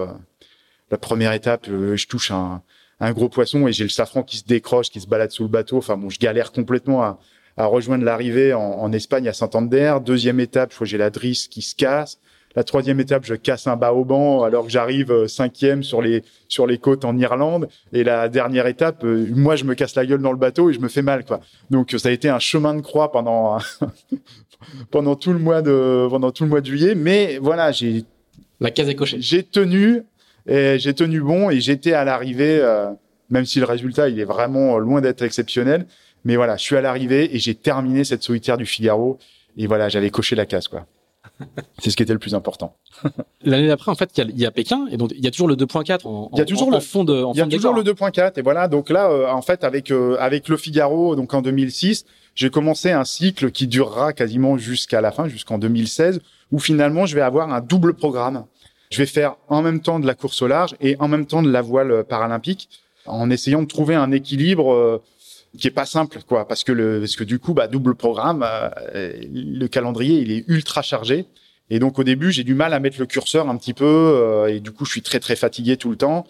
Et donc je sais pas trop comment manager un petit peu ma saison. Et là-dessus, bah, Jean-Jacques, Jean-Jacques Dubois, mon entraîneur à, à, à l'ENV, il va m'aider justement à structurer ça et à répartir euh, les, les, déjà à cibler mes objectifs sportifs et à structurer ma saison. Et au final, euh, j'arrive à être euh, très performant quasiment dans les deux domaines. Et donc, j'aborde la préparation des Jeux de Pékin vraiment en tant que favori. Déjà, j'étais champion paralympique sortant. Et donc, j'ai gagné champion du monde en 2005, j'ai gagné en 2007. Et j'arrive au jeu et je crois que j'avais cette saison-là, j'ai gagné toutes les World Cup. Enfin bon, vraiment, j'arrive avec j'arrive avec un bateau qui est prêt technologiquement, on avait, j'avais encore un cran d'avance sur les autres parce qu'on avait continué à développer du matériel. Et donc voilà, tous les feux sont ouverts euh, sur, euh, en arrivant à, à, Pékin, en tout cas sur le plan d'eau de, de Qingdao, qui est à 800 bornes de Pékin. Et voilà. Mais ça s'est pas passé comme ça devait se passer. Et c'est ce qui fait les, c'est ce qui fait la partie. Le charme de l'olympisme. Voilà, c'est ça. C'est que le, le plan d'eau Qingdao, il est, il est très très compliqué, quoi. Il est, euh, il, c'est du petit temps. Il y a du courant, il y a des algues. Euh, et même si euh, j'avais pu faire une épreuve internationale euh, quelques mois avant, qui s'était fait dans le gros temps, voilà, là c'était plus la même chose du tout. Et puis c'est les jeux, c'est une ambiance qui est spéciale aussi. Et donc, donc voilà, c'est ça a été ça n'a pas été simple. J'ai toujours été à peu près placé pendant toute la compétition, euh, mais voilà, un OCS par-ci, une manche, une manche qui est mal négociée de l'autre côté, bah, ce qui fait que bah voilà, j'ai été péniblement troisième ou quatrième euh, avant la dernière journée, quoi. Et donc il reste deux manches à courir. Et il faut absolument que je me remette la tête à l'endroit. Et j'y arrive. Heureusement, j'y arrive. Et euh, bah, je gagne l'avant-dernière manche. Et sur la dernière manche, du coup, je je peux jouer euh, et le podium et même la victoire, quoi. Encore. Et, euh, et bon, le Canadien euh, contre qui je contre qui je me bats pour la pour la médaille d'or, il joue très bien le coup. Euh, il joue très bien le coup. Moi, je, je, fais devant lui sur la dernière manche, mais il arrive à sauver sa médaille d'or à, à, deux petits points. Et, euh, et, moi, je suis, moi, je fais médaille d'argent. Du coup, et sur le coup, je, je, le vis comme une véritable défaite. Ah oui. C'est que ouais ouais parce que euh, c'est un échec quoi. Ouais pour moi c'est un c'est un échec même si je suis content de faire une médaille et heureusement que je l'ai fait. Mais en tout cas j'ai mis quelques mois voire quelques années à à pouvoir euh, mettre euh, quelque chose de positif sur sur euh, sur cette médaille d'argent. Ouais, c'est c'est ça peut paraître prétentieux de dire ça peut-être. Quelques années quoi. Ouais ouais ouais, ça peut peut-être paraître prétentieux pour euh, pour les gens qui nous écoutent parce qu'une médaille d'argent c'est c'est c'est une médaille déjà déjà de faire les jeux c'est exceptionnel mais gagner une médaille d'argent c'est super. Mais voilà, il faut faut essayer de s'imaginer à ma place. À ce moment-là, je suis voilà, je suis ultra compétiteur et je lâche rien et, et voilà. Cette médaille d'argent, c'est une place derrière la médaille d'or quoi. Et donc j'ai du mal à. Il faudra attendre la, la, deuxième médaille d'or, mais euh, huit ans plus tard pour que, pour oui. que tu, tu, tu, tu closes le dossier, quoi. Ouais. Donc, euh, donc voilà. Et puis, euh, et donc au sortir de, de, de ces jeux-là, je me dis, ben non, je peux pas arrêter sur médaille voilà. d'argent. faut que j'aille rechercher une médaille d'or. Ta médaille d'or, faut la défendre. Ta médaille d'argent, faut aller. Euh, je remplis pour quatre ans. et donc c'est reparti pour quatre ans. C'est partir pour quatre ans. Donc du côté paralympique, c'est clair. Voilà, je repars pour pour quatre ans de préparation pour préparer les, les, les Jeux de, de Londres qui se profile. Et puis du côté euh, course au large, euh, et ben, voilà, j'ai continué à faire euh, de, du Figaro et je me dis bah voilà, Figaro, euh, même si j'ai pas performé euh, dans toutes les compétitions que j'ai pu faire, n'empêche que euh, je peux peut-être franchir une marche. Et en tout cas, si j'ai l'objectif de faire le, le, la route du Rhum en 2010, je peux pas la faire en Figaro. Il faut au moins que je passe sur un sur un support plus grand. Et là, du coup, c'est le début du classe 40 qui commence à à éclore un petit peu. Euh, qui a fait une route du Rhum en 2006, qui a déjà fait, fait sa première route du Rhum, et voilà. Et euh, commencé à y avoir pas mal de bateaux et tout ça. Et, euh, et donc voilà, donc. Et donc je me dis allez, euh, je vais louer un bateau et à l'époque on est en, on doit être en, enfin on est en 2009 et il y a une, il y a la Solidaire du chocolat qui est en double, qui est une grande transatlantique pour le coup, qui part de Saint-Nazaire et qui arrive au Mexique. Et donc je la fais avec euh, Armel Tripon.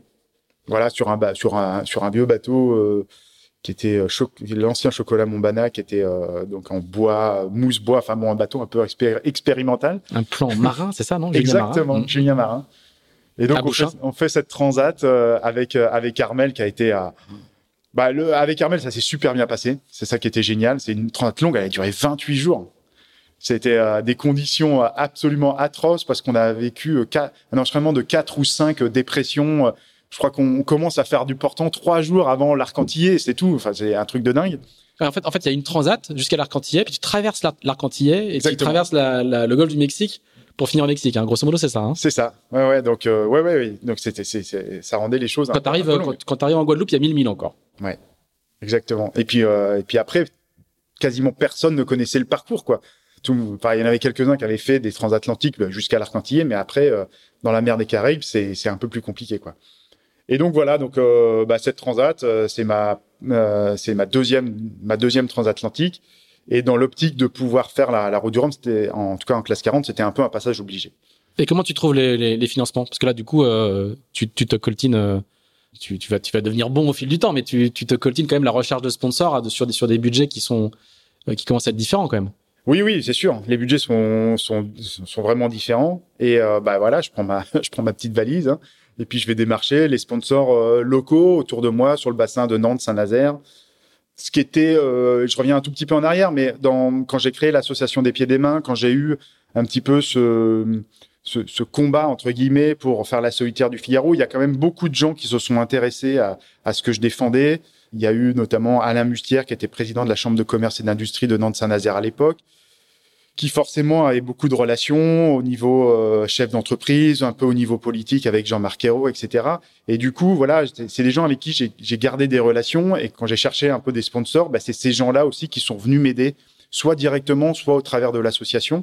Et voilà, c'était c'était c'était un environnement local qui, qui m'allait bien aussi. Et du coup, voilà, mes premiers sponsors, ça a été euh, ça a été des gens comme ça. Et donc, ils m'ont permis de pouvoir louer des bateaux. Pour à l'époque, c'était le Figaro, puis après un classe 40. Et puis on a fini par en acheter un en 2010 pour pouvoir faire cette route du Rhum. Mais euh, mais voilà, c'était euh, c'était un, un, un, environnement assez sain qui était autour de moi, en tout cas des gens qui me connaissaient, qui aussi euh, reconnaissaient la, la, cause pour laquelle j'avais créé l'association des pieds et des mains. Et donc c'était assez assez simple en final de, de pouvoir évoluer dans ce milieu-là. Est-ce que je vais être assez être très très cash Est-ce que commercialement c'est une bonne cause? Enfin c'est facile à vendre? Bah, disons que moi, je vendais, des, je vendais des, un objectif sportif, mais j'ai vite compris que aussi ma particularité, ça, ça pouvait être un atout. Ma particularité, en tout cas, pas du côté, euh, bah tiens, on va mettre un handicapé sur un bateau, mais un handicap qui peut gagner. Mais euh, oui, voilà, c'était. J'arrivais aussi avec deux médailles au jeu, et donc ça, c'est aussi vendeur. En tout cas, ça permet de passer un premier frein, c'est-à-dire que quand on quand, quand on voit un dossier de sponsoring et que tu dis que tu es médaillé d'or, déjà, tu passes plus facilement le stade de la secrétaire. C'est déjà un atout euh, en soi.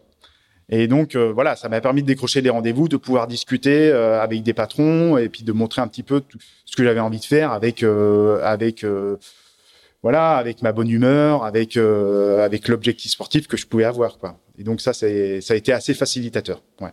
Et puis voilà, si je viens sur la préparation de, de, de la route du Rhum en 2010, là pour le coup, bah, comme j'achète un bateau, les budgets sont un peu plus importants. Et euh, mon bateau, il s'appelle, euh, sur la route du Rhum, il s'appelle Virgin Mobile Stade de France.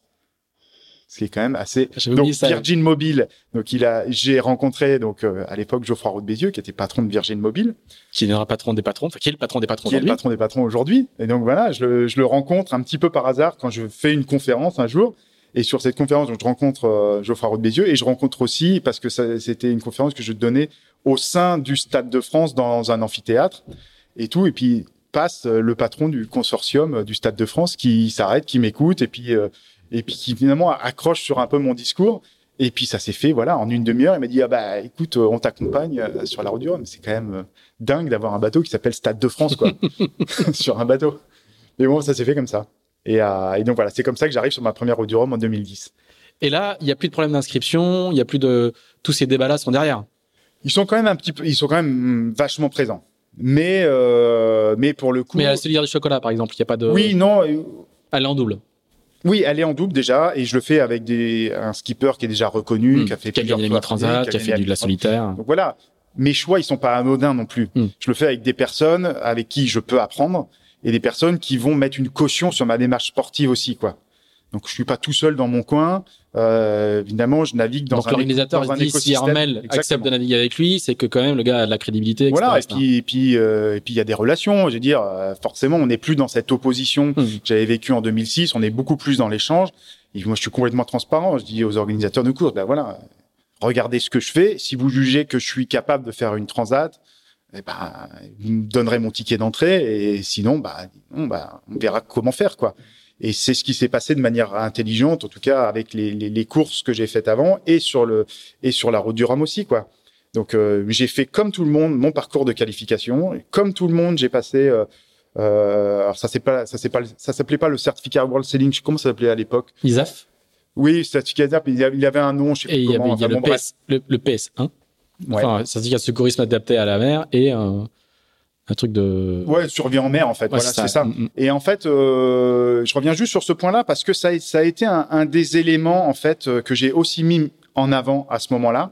C'était de dire, bah, si sportivement je réussis les qualifications, je pense que je peux prouver que je suis capable de faire du bateau comme un autre.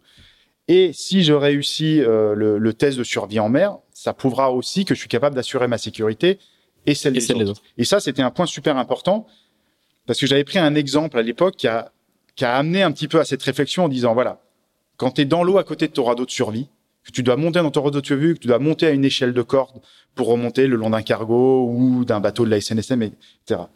Au final, qui est le plus en danger dans l'eau? Est-ce que c'est Damien Seguin qui a 25 ans et qui est sportif mais qui a qu'une main? Ou est-ce que c'est une personne qui est dite valide, qui a 60 ans et qui est en surpoids dans l'eau? Qui est le plus dangereux? Le plus en danger. qui, voilà, qui est le plus en danger. Et quand, la, quand tu poses la question comme ça, en fait, tu dis, bah oui, finalement, le, le critère de jugement physique en disant il y a les handicapés d'un côté et les Mhm. valides de l'autre, c'est peut-être pas la bonne porte d'entrée. plus global. Donc voilà, ça doit être fait finalement sur euh, sur euh, des critères qui sont euh, qui se rapprochent de ce que, que les gens ou que les marins peuvent vivre effectivement sur un bateau. Voilà. Comment tu montes Thomas? Comment tu comment tu te déplaces euh, quand tu es dans l'eau à côté de ton bateau, etc. Donc toutes ces choses-là doivent être prises en compte et de manière de manière très opérationnelle en fait. Et donc on a déplacé le débat sur les capacités supposées des personnes à pouvoir faire des choses à leur capacité réelle à pouvoir faire les choses. Et ça, ça a été une vraie avancée. Et on est passé d'un mode de sélection dans la course au large, on dit, euh, finalement sur dossier et sur comité de sélection, À une sélection opérationnelle. à une quoi. sélection opérationnelle, en disant voilà, si euh, un skipper passe son certificat de, survie en mer et passe les comment dire les, les sélections sportives euh, et pour la route du Rhum c'était 1000 1000 ou 1500 000 en solitaire etc ou faire une course du calendrier avant si voilà si le skipper réussit ces deux choses là bah, finalement il peut plus être euh, euh, il peut plus se voir une, une, une participation à, à la course refusée quoi Mm, mm. et donc, on, voilà, pour en arriver là, sur la, sur une sélection de route du Rhum, bah, il y a eu quelques années quand même où j'ai pu, on a pu tester ce, ce système-là. Et voilà. Et donc, du coup, bah, les portes, elles se, les portes de la route du Rhum, elles se sont ouvertes tout naturellement. Et, euh, et voilà. Après, bah, on était tout un groupe d'entraînement dont tu faisais partie. Ah, ça, sera, Euh, ça sera celle d'après. ah oui, c'est celle d'après. bon, bref, ouais. euh, en tout cas, en classe 40, il y a plusieurs bateaux qui naviguent. Et, Mm. euh, et je navigue dans un, dans, dans un système, dans un écosystème qui est bien connu, quoi. Au final, le, le, le clash entre guillemets de 2005, c'est la petite graine qui va, qui va peut-être débloquer tout le truc, euh, toute, toute la, toute la procédure. Oui, Et oui, en plus on- qu'il soit public, qu'il y ait un débat. euh, On peut se dire, c'est dommage ça te que- coûte, ça te coûte cher sur l'instant, mais Oui, en fait c'est celui, c'est celui qui va, qui va euh, commencer à fissurer le, le mur, quoi. Exactement, voilà, c'est exactement ça. C'est, on peut regretter que ce soit passé comme ça à ce moment-là, mais en même temps, ça a permis de faire évoluer les choses parce que parce que ça a mis des gens en face d'une problématique et en même temps, on a accompagné ce débat-là. Et moi, j'ai, je me suis rendu énormément disponible euh, avec d'autres personnes hein, parce que j'étais pas tout seul, mais pour euh, voilà euh, poser les bases de ces choses-là, quoi. Et au final, aujourd'hui, presque tout le monde en bénéficie. Quand je parle de, critères de sélection sur les courses là qui ont évolué, ça vient vraiment de cette problématique-là, quoi. Et aujourd'hui, bah, il y a des profils différents qui ont réussi à accéder à des courses au large aussi grâce à ça. Donc c'est c'est une victoire et cette victoire, elle n'est pas que pour moi. Et parce que euh, parce que ce que je voulais pas, c'est avoir défoncé des portes, mais qu'elles se referment derrière. Mmh. quoi. C'était les laisser entrouvertes justement. Pour tout le monde. ouais. Mm. Et même si aujourd'hui, il y, a, quand- il y a relativement peu de personnes euh, en situation de handicap qui font de la course au large, quoi qu'il y en a eu quand même. euh, Tu vois, on était, on était au moins deux sur la dernière route du Rhum. Il y en a eu d'autres en mini depuis, etc. mais au moins, voilà, ça a permis de créer un précédent et, et voilà, que d'autres personnes se disent, bah, si Damien l'a fait, c'est peut-être possible. On va juste rappeler que les, les fameux stages de survie, hein, c'est des, des, stages très opérationnels. Hein. On apprend à déclencher euh, des feux à main, on apprend à, à, à remonter dans un, dans un radeau, euh, à nager en TPS. Voilà, c'est juste pour dire que c'est pas juste un diplôme, c'est des stages. Non, c'est des stages opérationnels et tu fais bien de. Un exemple. Tout, le monde ne connaît pas forcément. Non, mais un exemple tout bête aussi, c'est de se dire comment à une main tu déclenches un feu à main. Et voilà, on a posé cette question-là et en fait, eh ben, on a du coup, on a fait adapter un petit peu le matériel de sécurité aussi pour répondre à cette problématique-là. Parce que, parce que oui, moi j'ai qu'une main, mais en même temps, quelqu'un qui se blesse sur un bateau et qui peut plus utiliser une main, comment il fait pour déclencher un main? Donc c'est pas mon cas, c'est finalement un, cas qui peut arriver. Donc euh, bah, ah oui, bah tiens, euh, oui, ça peut être problématique. Donc comment on fait évoluer le matériel? Et ça, ça a été une réflexion qui est qui est, super sympa parce que tu es en face de gens qui vont essayer de trouver les mêmes réponses que toi, quoi. Et donc t'es pas tout seul à, à essayer de, de remuer un petit peu tout ça. Alors cette fameuse route du Rhum de, de 2010, euh, elle est, elle est hyper symbolique à, à, bien des égards, à la fois pour le chemin parcouru, mais aussi pour toi euh, parce que tu fais le, le, le, ton rêve de môme de, qui, qui, qui, avait commencé à naître en 98. Tu rentres dans euh, chez toi, je sais pas si on peut dire si c'est chez toi la Guadeloupe encore, mais en tout cas tu rentres dans un, dans, tu reviens à un endroit qui est qui est précieux pour toi. Est-ce que tu peux nous dire un petit peu bah, quels souvenirs t'en gardes et quelles émotions ça avait ça avait généré? Tu fais tu fais dixième hein, en classe 40. Ouais, je fais dix, je fais dixième, donc euh, un, un, résultat qui est plutôt sympa, hein, qui, est, qui, est, plutôt sympa au, niveau sportif. Et puis voilà, et voilà, je, je, réalise mon rêve de gosse, quoi. Et voilà, c'est moi, j'ai, comme je disais, j'ai, j'ai, connu la route du Rhum en 90, et pile 20 ans après, je fais ma route du Rhum. Euh, je rentre chez moi à la maison parce que mes parents habitent encore en Guadeloupe, et j'ai quand même beaucoup d'amis qui sont là-bas. Et voilà, c'est, c'est extraordinaire, quoi. Et donc, euh, je crois que c'est, c'est une route du road qui est assez longue parce qu'il y a eu beaucoup de petits temps. Je crois que je mets 18 jours. 20 jours. 20 20 jours, 0 heure, 6 minutes et 8 secondes. quand même, bah, on peut faire des heures. 20 jours. Euh, 20 jours, ouais, une dixième, une belle dixième place. J'ai, j'ai fait toute ma course dans le top 10 et je crois que c'est, euh, comment il s'appelle, euh, le Suisse Bernard Stam qui, qui me, qui me passe juste sur le Tour de Guadeloupe.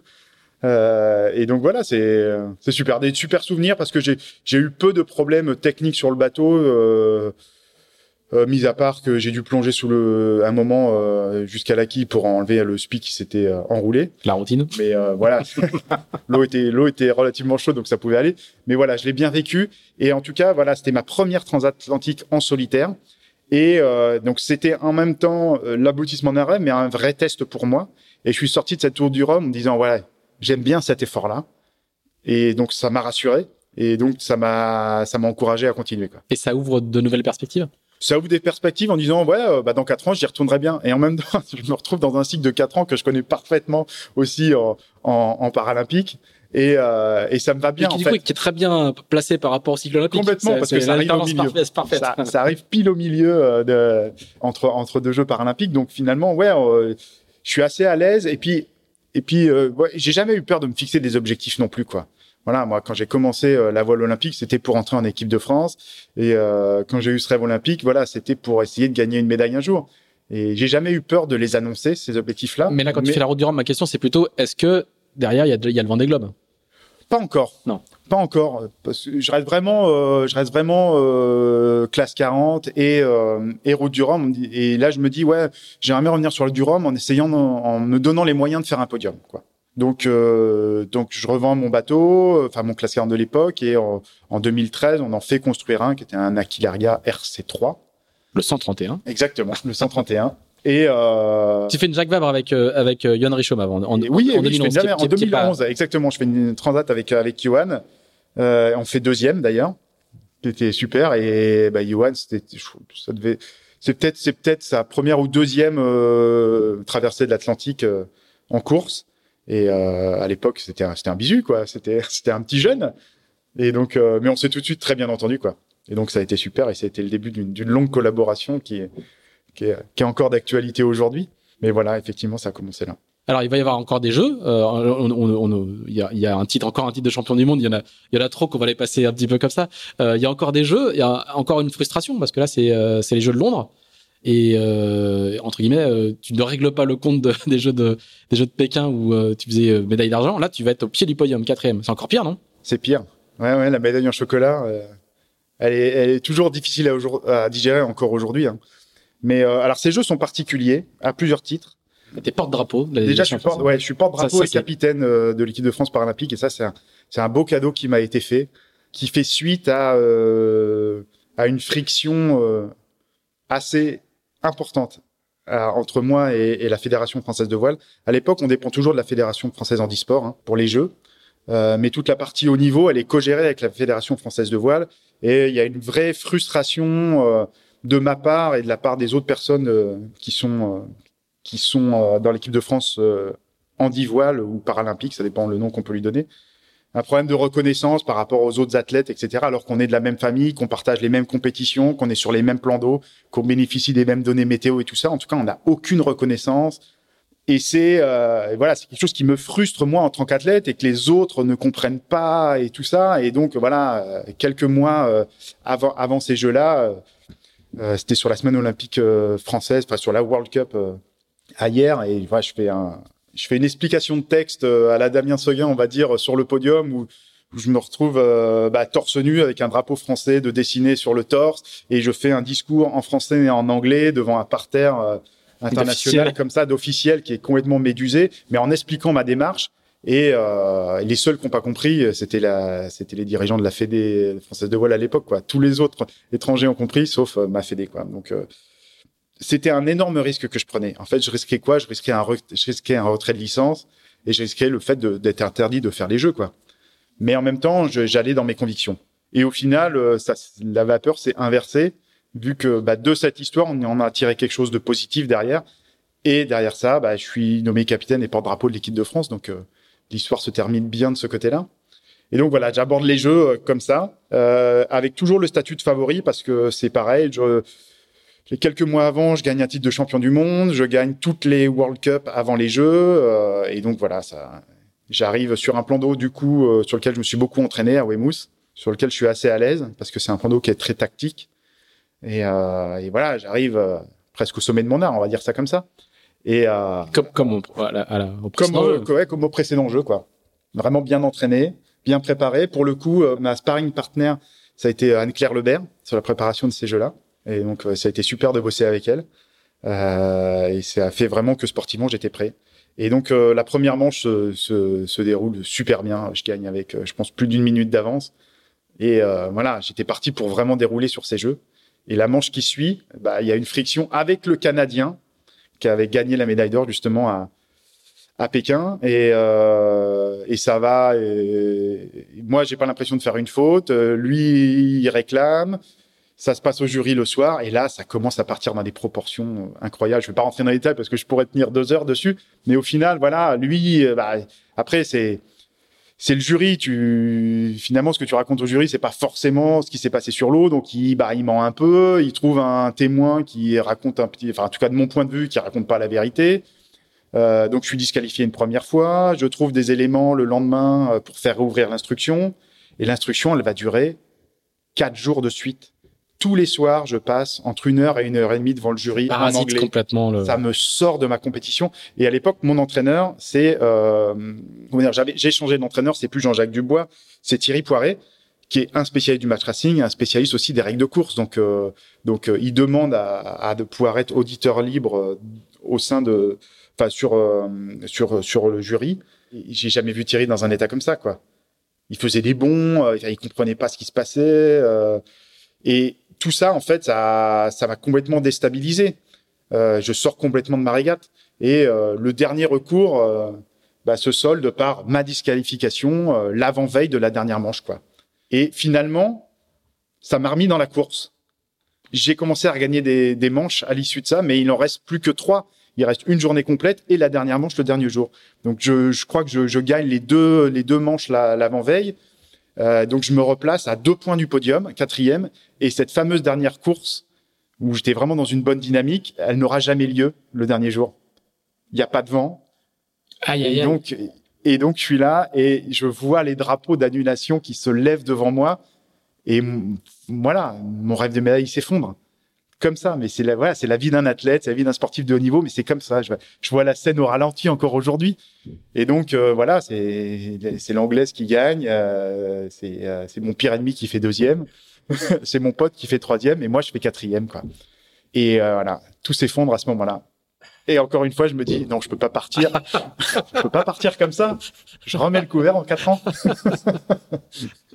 Ah, c'est terrible. Euh, et puis la manière dont tu le racontes, c'est terrible. Et il y a, y a aucun moment où tu te dis bon, euh, cette histoire de, de, de réclame au jury, il faut que euh, je l'abandonne. Tant pis, tant pis pour la cette manche-là, et puis je me remets dedans. C'est pas possible. Oui, oui, avec du recul, oui. Hmm. C'était, c'était Oui, ça. Mais en même temps, euh, mais en même temps, je je, je contestais vraiment fermement la façon dont euh, dont avaient été menés euh, euh, les débats sur le premier soir. Euh, Je veux dire, avec le, pour moi, j'avais pas fait de faute, donc je vais vraiment me défendre bec et ongle. Et puis quand tu commences à être dans une spirale comme ça, t'arrives pas à en sortir. Et je pense que on en a débriefé avec euh, mon entraîneur. Je pense que je pense que lui aussi s'est fait lui aussi s'est fait embarquer là-dedans et il n'a pas eu le recul nécessaire pour me faire sortir de ça mentalement. Il y a tellement Parce que lui aussi, quoi, que- voilà, voilà, je me souviens. euh, bah, lui, il s'est il s'est levé. Il a, c'est moi qui l'ai sorti de la salle de jury euh, le, la dernière fois, quoi. C'est quand même Thierry Poiret. C'est c'est une personnalité. Ouais. Il, il, il connaissait les membres du jury en plus. Donc c'était particulier, quoi. Tu ressors de là en ayant une énorme frustration et, et voilà un élément qui a pas été simple à, à vivre, mais qui a été un, un révélateur de beaucoup de choses et qui m'a permis d'aller gagner une médaille d'or quatre ans après. D'accord. Voilà. Et ça, je le dis avec tout le recul que je peux avoir aujourd'hui là-dessus et euh, tout le recul qu'on a pris aussi les quelques mois euh, qui ont suivi ces jeux-là. C'est-à-dire que je peux pas dire que c'est des mauvais jeux parce que toute la préparation elle a été super. Euh, ma première manche et mes dernières manches ont montré que de toute façon j'étais au niveau euh, sportivement pour gagner une médaille d'or, en tout cas pour faire un podium.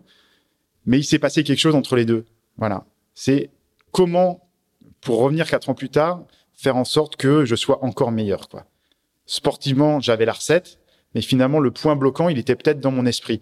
Et on a réussi à analyser euh, ce blocage-là. Finalement, il était dans ma tête, il était dans ma relation personnelle que je pouvais avoir avec des concurrents. Comment ils rentrent dans ma bulle, comment ils viennent me perturber. Et je pense que le Canadien, il avait réussi ça, quoi. Tu, tu dis jamais son nom? Ouais, il s'appelle Paul Tingley.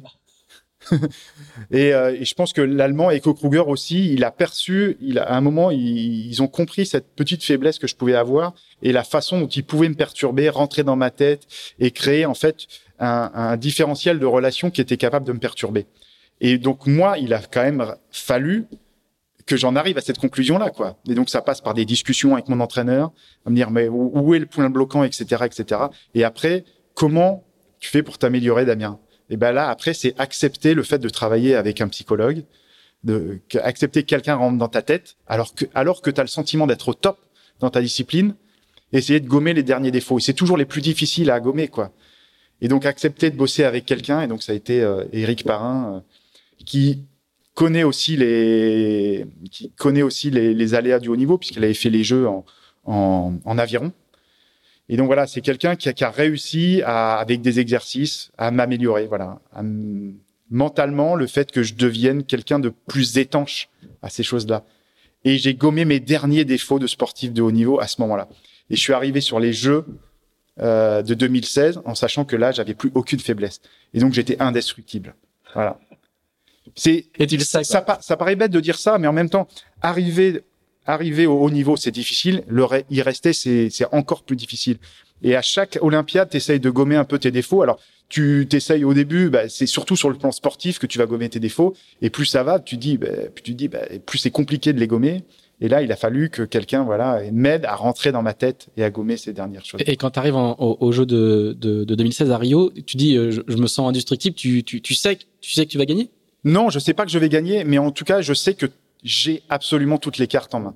C'est-à-dire que euh, si je gagne pas, ce sera de ma faute et j'aurais commis une erreur parce qu'on a tous le droit de faire des erreurs, euh, etc.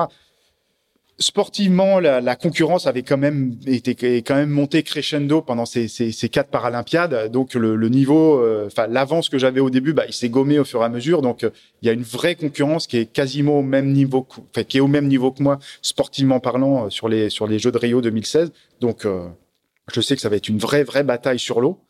Donc j'ai aucune garantie de gagner, mais en même temps, je sais que j'ai quasiment plus de défauts. Donc c'est pour ça que je dis j'ai toutes les cartes en main.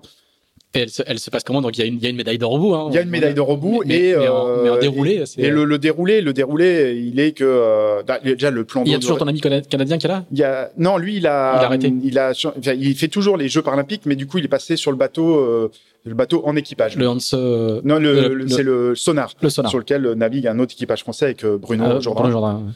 Et donc, et par contre, j'ai tous mes mes concu les concurrents que je connais par cœur. hein. Il y a il y a y a, y a l'anglais, il y a le il y a y a l'américain, il y a le l'australien, il y a le il y a l'allemand. Enfin bon voilà, tous voilà, on se connaît par cœur parce qu'on se côtoie au moins une dizaine de fois euh, sur les World Cup toute l'année quoi.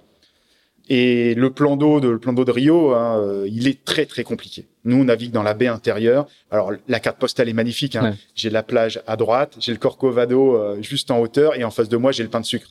Donc la carte postale, elle est, elle est, elle est, elle est juste géniale. Mais simplement le plan d'eau au milieu, il est sacrément compliqué. Donc il faut, il faut, il faut de l'engagement, il faut faire des choix, etc.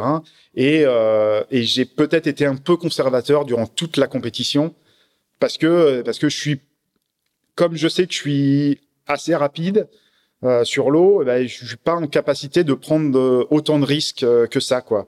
Et, euh, et la manière dont j'ai gagné euh, tous mes titres avant, il a été plutôt dans la gestion de flotte et sur ma vitesse pour faire la différence que sur le fait de prendre énormément de risques pour gagner une manche. Donc je suis assez conservateur sur ma manière de naviguer, mais ce qui fait que je fais pas de mauvaises manches, mais j'en gagne pas beaucoup non plus. Ce qui fait que bah, on se retrouve tout un groupe à peu près avec le même nombre de points à la veille de la dernière manche, quoi. Et, euh, et donc je suis. Par contre, la chose qui est, top, c'est que je suis assuré de faire une médaille à la veille de la dernière manche. Je suis assuré de au moins au moins de faire une médaille d'argent. Et je sais que je vais me battre pour la médaille d'or, quoi. Et donc là, euh, là, voilà, je peux enfin lâcher les chevaux sur la dernière manche. Je mets euh, une pression de dingue sur euh, sur le premier, sur la phase de pré-départ. Et en fait, j'arrive à faire, euh, j'arrive à faire un peu péter les plombs, quoi. Voilà.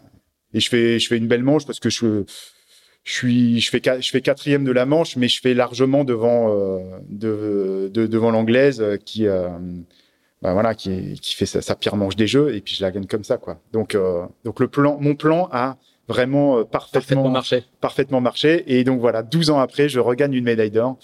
Et ça a été euh, quelque chose d'extraordinaire parce que pour le coup, il y avait, il y avait plein de choses. euh, il y avait plein de choses. Il y avait l'association des pieds et des mains qui était là. Ils avaient amené euh, une quinzaine de gamins. euh, ils étaient sur la plage. euh, Enfin bon, voilà, c'était, voilà, c'était, c'était un bon moment. Elle a une saveur euh, particulière par rapport à la première?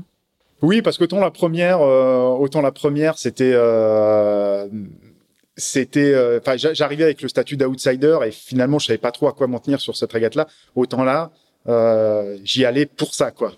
J'y allais pour ça, et donc elle a le, elle a le goût du, du devoir bien, bien accompli, quoi.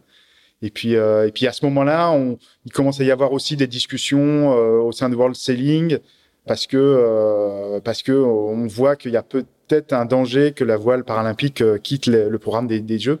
Et on aura la confirmation quelques mois après. Donc, euh, donc ce sera, pour le coup, les derniers Jeux. J'aurais été 2004. le dernier médaillé d'or euh, et le seul double médaillé d'or euh, sur, euh, sur, sur ce, sur ce support-là.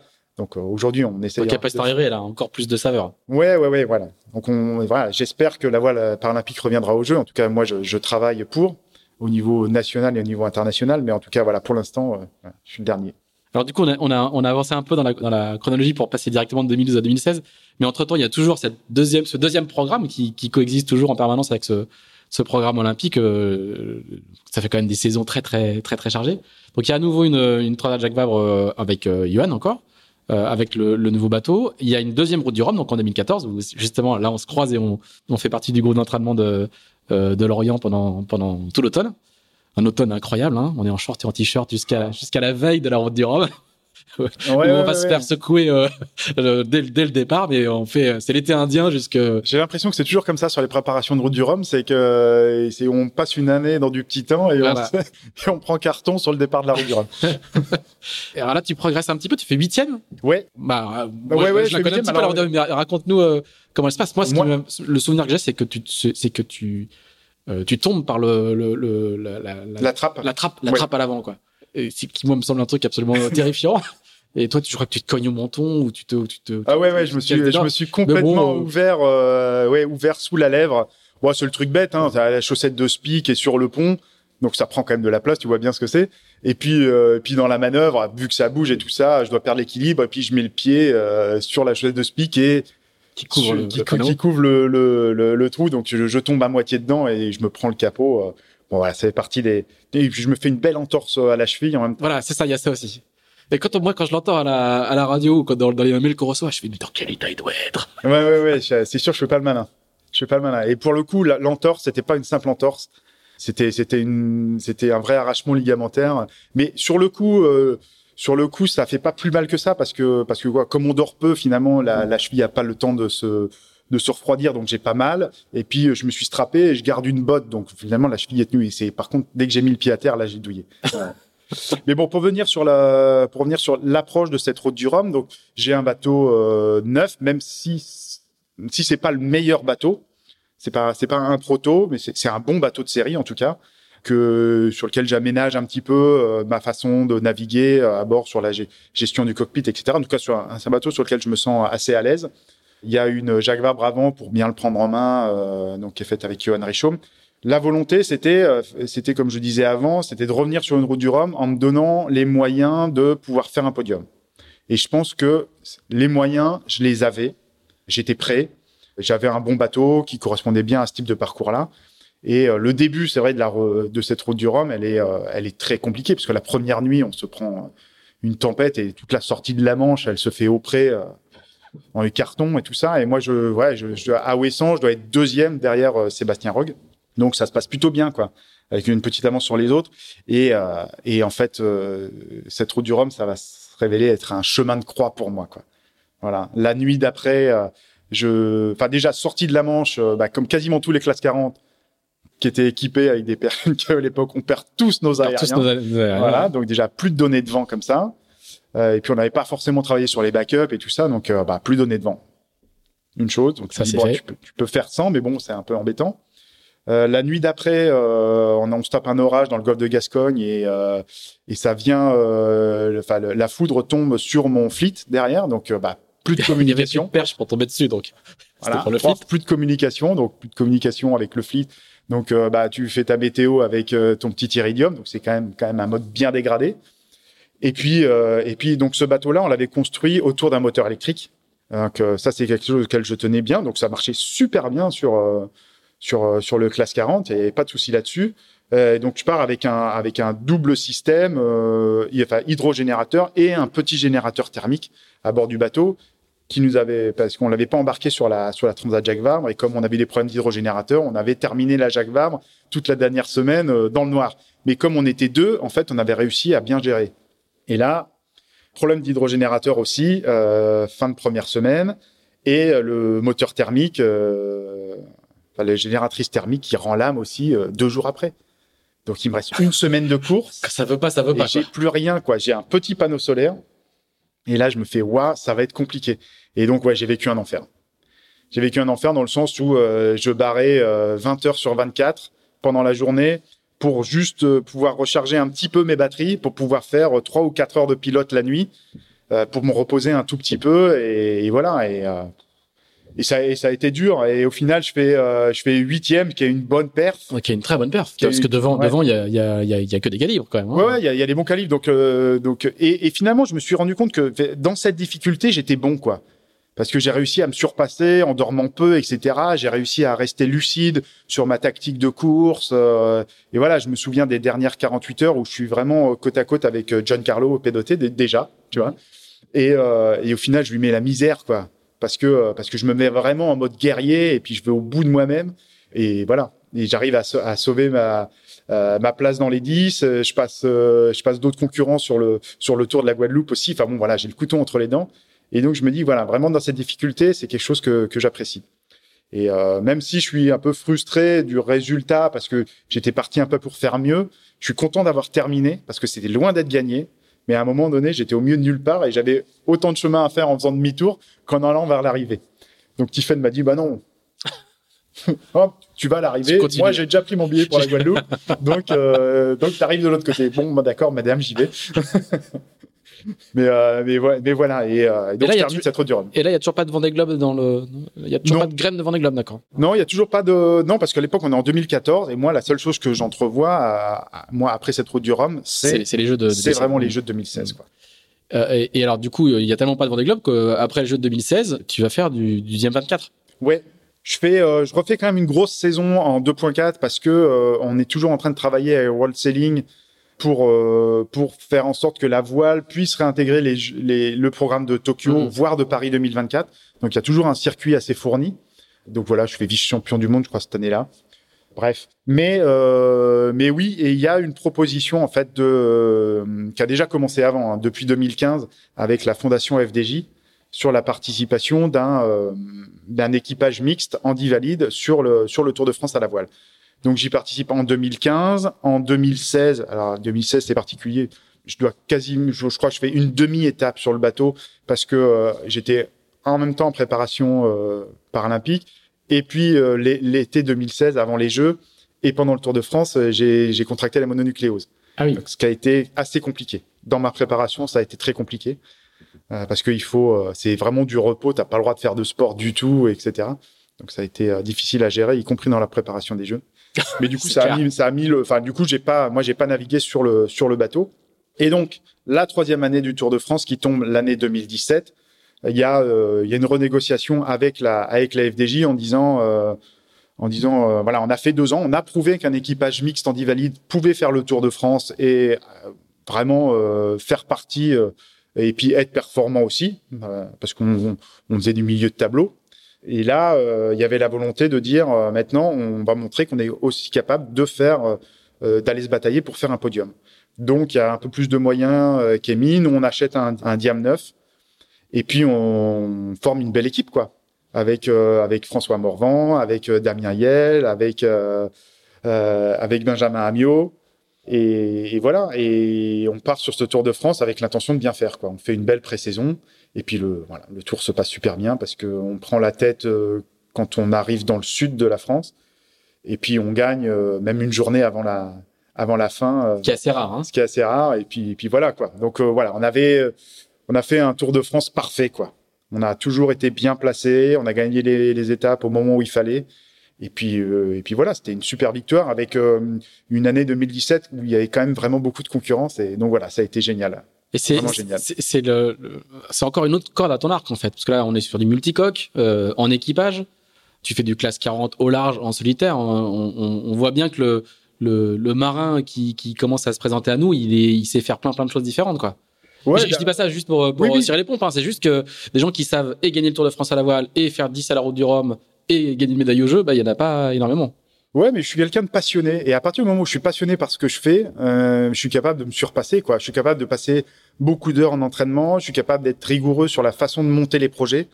Et je vais mettre un peu l'accent là-dessus. C'est, euh, c'est, euh, je pense que j'ai, appris au fur et à mesure des années à m'entourer des bonnes personnes, euh, à savoir gérer des projets. euh, et avec Tiffen, mon épouse, euh, elle est toujours omniprésente dans tout ce que je fais aussi. Elle a, elle a vraiment son, elle a vraiment son rôle à jouer dans la performance et, euh, et globalement, voilà, le projet Tour de France à la voile, c'était au- autant son projet que le mien puisqu'elle était complètement team manager. euh, euh, parce que le voilà, le Tour de France c'est particulier. Tous les tous les deux soirs, on démonte le bateau, on change de ville, il faut qu'on remonte, etc.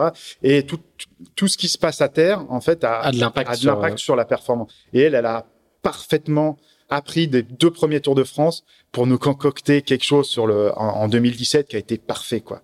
On avait les, les hébergements qui étaient au bon endroit, on avait les horaires de repas qui étaient prévus au bon moment. Enfin bon, tout a déroulé comme euh, du papier à musique. Et euh, finalement, elle était logique. Quand on regarde dans le rétro, elle est hyper logique cette cette victoire en 2017 parce que on avait la bonne équipe, on avait les bonnes personnes à terre parce que euh, ouais, il y avait Tiffen, mais il y avait aussi deux préparateurs, euh, un qui était sur la partie euh, technique du bateau et l'autre qui était sur la partie performance. Ce qui fait qu'on avait un bateau qui était prêt tout le temps et c'était c'était top quoi. Alors, euh, en, en 2017, en 2018, il y a, il y a à nouveau une route du Rhum, sauf que là, tu vas pas la faire en classe 40, tu vas la faire Voilà. en IMOCA. Alors, quel est le, quel est le, le, le- le point de bascule où tu te dis, bon, eh ben maintenant, petit Vendée Globe Eh ben, il se fait sur ce Tour de France 2017 justement. Il se fait sur euh, parce que là, du coup, je sais qu'il y aura pas de Jeux paralympiques euh, en 2020 et en même temps, je commençais à, à penser euh, aussi euh, Vendée Globe, quoi. Donc je me disais, bah, je vais au-delà quand même d'un sacré dilemme parce que Mais- du, mais coup, du coup, comme- Vendée Globe et, et, et Jeux paralympiques, ça, Ah. ça a lieu la même année, l'a- 2020. C'est pas comme la Route du Rhum euh, qui est en plein milieu. Et donc je me disais déjà comment je vais faire un choix sur les deux objectifs? Et donc en fait le fait que les que la voile paralympique sorte du programme des Jeux, finalement, ça m'a simplifié le choix de ce côté-là. On a tous nos petits problèmes. Mais je, je voudrais juste savoir avant comment le, le, le, le Vendée Globe devient une possibilité pour toi. Parce que euh, Naturellement, comme plein de gens bah, qui font du classe 40, qui du coup se disent, bah, l'étape d'après, c'est le Vendée Globe, ou Voilà, c'est ça. C'est ça, en fait, aussi simplement Moi, que... je suis quelqu'un d'hyper pragmatique là-dessus, quoi. Je veux dire, euh, il y a un moment, euh, je fais de la voile, j'en fais pour me faire plaisir, pour essayer d'atteindre des objectifs, mais aussi essayer de progresser dans mon sport, quoi. Donc, quand tu as fait deux fois la route du Rhum en classe 40, bah, l'étape d'après, que tu veux un bateau un peu plus grand, bah, il n'y en a pas 36 000, quoi. En tout cas, tu, tu veux rester en monocoque, c'est euh, c'est de l'IMOCA en 60 pieds, et quand tu fais de l'IMOCA, c'est pas uniquement pour avoir un projet route du Rhum, c'est pour aussi avoir un projet Vendée Globe. En tout cas, tu arrives à le vendre comme ça à des, à des partenaires. Et donc voilà, donc euh, on commence à y réfléchir déjà à la sortie des Jeux de 2016. On écrit le projet euh, durant l'année 2017 avec Tiffen et on, on commence concrètement à en parler aux médias directement après la victoire euh, du Tour de France parce que c'était le bon moment. T'imagines l'enchaînement Mm. T'es médaillé d'or en 2016, tu gagnes le Tour de France en 2017. Eh ben voilà, c'est là que tu dis bah il y a une certaine logique à annoncer les choses dans ce moment-là. Moi, je, je reste toujours dans cette logique de progression step by step, hyper linéaire, hyper lisible pour tout le monde, parce que j'ai toujours en tête ce qui m'est arrivé en 2016, en 2006 pardon, avec le Figaro, et j'ai besoin en fait de de ce côté euh, hyper lisible de mon parcours sportif, quoi. Que personne puisse dire ah Damien il brûle les étapes. Voilà, Hmm. j'ai besoin j'ai besoin de cette validation en fait, et du coup je me suis construit comme ça, quoi. Et, euh, et donc ça surprend personne quand j'annonce ça. Euh, et puis moi, ça m'a permis de vraiment mûrir les choses. Donc, euh, donc bah, après, comme tout le monde, hein, c'est bien beau d'annoncer, mais après, euh, bah, faut trouver un partenaire, euh, faut aller chercher un bateau, etc., etc. Et, et là, bah, je, bah, je suis confronté au, au même problème que tout le monde, quoi. Alors, comment, comment, comment tu rencontres Apicil et comment tu, et comment t'arrives à... Alors les choses se C'est font. c'est- c'est- c'est pas une, c'est pas un on est en fleuve tranquille, hein. Non, non, non, non, non, non. Bah, c'est jamais facile. Il y a des de- deals qui font, qui, qui manquent de se faire, il y a des bateaux qui oui, oui, oui, euh, c'est- oui. Je vais pas revenir sur le, le côté, euh, le côté ga- galère que j'ai que j'ai vécu euh, quelques quelques mois avant, mais bon. En tout cas, euh, j'essaye de, de structurer euh, mon entourage pour euh, faire les bons choix à ce moment-là. Donc, euh, donc les discussions commencent avec le groupe Apicil que j'ai rencontré euh, de manière assez assez simple en fait, euh, parce qu'ils ont des actions autour de autour du handicap. Alors pas du tout dans la voile, hein, mais je les rencontre à, à cette occasion-là. Et euh, finalement, je rencontre les bonnes personnes au bon moment. Entre, euh, j'avais envoyé un dossier euh, à la direction et je rencontre la personne qui est en charge du, en charge de la, comment dire, de, de, de toutes les actions autour du handicap au sein d'Apicil. Donc en fait, le, le dossier remonte par deux voies et, et ça se croise tout en haut au bon moment, quoi. Comme quoi, Parfait, le scénario parfait. pas parfait. Donc euh, les choses avancent du côté Apicil et je me dis, bah il faut que je trouve un bateau. Donc je vais voir différentes personnes. euh, je vais voir euh, bah, notamment Mich- Michel Desjoyaux en disant bah, est-ce que tu vois des bateaux à vendre et tout ça. Donc là on est euh, on est fin 2017 et il me dit euh, Mais va voir Jean Le Cam. Je pense qu'il va mettre son bateau à vendre. Il doit pas faire le prochain Vendée Globe. Donc je, je, je traverse le parking par la forêt. Je prends rendez-vous avec Jean et euh, Jean que je connais très peu en fait. Enfin, je, le- je le connais comme tous les marins connaissent Jean, mais entre connaître l'image de Jean Le Cam et le côtoyer euh, comme ça, il y a quand même, un- il y a quand même un pas. Donc, euh, donc je découvre le bonhomme, euh, il m'écoute euh, parler de mon projet, etc., etc. Et puis en, en discutant avec lui du Vendée Globe, j'ai tout de suite vu ses petits yeux qui se sont éclairés, quoi. Et donc je me dis, waouh, c'est vraiment quelqu'un qui est hyper passionné par ce qu'il fait. Et j'ai tout de suite compris qu'il vendrait pas son bateau et qu'il repartirait pour un Vendée Globe. Je me dit, putain, quand même. euh, Ouais, il, il lâche pas quoi. il va avoir 61 ans son prochain Vendée, mais il lâche pas. Donc il me dit par contre, euh, par contre ouais, tu me plais bien, j'aime bien ton projet. euh, si tu veux, euh, je t'aide à choisir un bateau. Je dis ah, bah, banco, carrément ouais. Donc euh, on regarde déjà euh, l'état du marché, les bateaux qui sont disponibles à la vente. On va en essayer quelques-uns et puis euh, il me dit euh, ah, le plan finaux là. euh, c'est un bateau que personne ne veut. Enfin, c'est euh, pour tout le monde, c'est un mauvais bateau, mais moi, la carène, elle est top. Je pense qu'on peut en faire un bon bateau. Je dis, allez, banco, je te suis et tout, etc. Donc, euh, bah, j'achète le bateau. Donc c'est l'ancien C'est le- alors c'est- ouais, ce bateau, c'est l'ancien DCNS. Il a fait le Vendée Globe euh, 2000, euh, euh, 2016 avec Eric Bellion, Comme un seul homme. comme un seul homme. Donc c'est le premier Vendée Globe que ce bateau termine. Donc c'est un bateau qui est un peu dans son jus encore. hein. Il a premier- pas vraiment. bisu, hein. Ouais, premier- il fait un très beau Vendée Globe d'ailleurs. Donc c'est pas un bateau qui techniquement a beaucoup évolué depuis 2008, mais euh, voilà, Il est- le bateau est là, il est dispo. Et, euh, et donc voilà, on a dit ça comme ça. Après, qu'est-ce que je fais avec ce bateau? Bah, Jean il me dit bah écoute, euh, moi mon chantier euh, il est libre, mon bateau je vais pas le sortir de l'eau tout de suite. Si tu veux, on sort le bateau de l'eau et puis euh, je t'aide à le préparer. Moi je fais pas la route du Rhum euh, et tout. Je dis bah écoute super. De toute façon moi j'ai pas de chantier, j'ai pas d'équipe technique. Donc globalement euh, tout ce que tu peux me proposer euh, c'est que du plus pour moi. Et donc c'est comme ça que euh, qu'on a vraiment collaboré. Euh, il est devenu ce qu'on va dire directeur technique de mon bateau. Euh, on a fait les premières navigations ensemble en double sur ce bateau-là. Donc l'objectif c'était de, de faire la route du Rhum quelques mois après, mais de vraiment de garder le bateau euh, dans cet état-là, dans le sens où on n'allait pas l'immobiliser pendant quatre mois sur un chantier long, mais c'était de se dire on le fiabilise au maximum pour pouvoir faire la route du Rhum dans les bonnes conditions. Et après, on verra ce qu'on fait évoluer sur le bateau, quoi. Donc, une solution. tu t'as pas, t'as pas signé un contrat à 5 millions d'euros par an avec Apicil. Non, non, c'était un contrat d'un an. C'est un contrat, non, non, c'est ça. C'était comme- pas, un- un contrat d'un an. Donc, on pouvait, on n'avait pas non plus des énormes moyens, quoi. Donc voilà, moi je fais la route du Rhum avec les voiles qu'avait déjà fait un Vendée Globe. On a juste changé la déco. Euh, Jean, euh, on a travaillé sur le côté, euh, comment dire, euh, sur le côté, euh, ah, pas, pas sur le côté performance du bateau, même si on a touché quelques trucs comme la quête qui équilibrait mieux le, le, le bateau en termes de perf.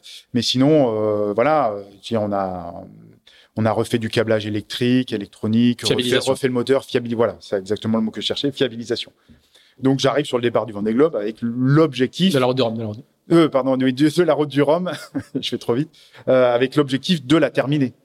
Mais je sais absolument pas ce que je vaux sur ce bateau-là, et je, et je sais bien que ce bateau-là, il est pas au niveau des foilers euh, euh, ou des très bons bateaux à dérive, quoi. Voilà.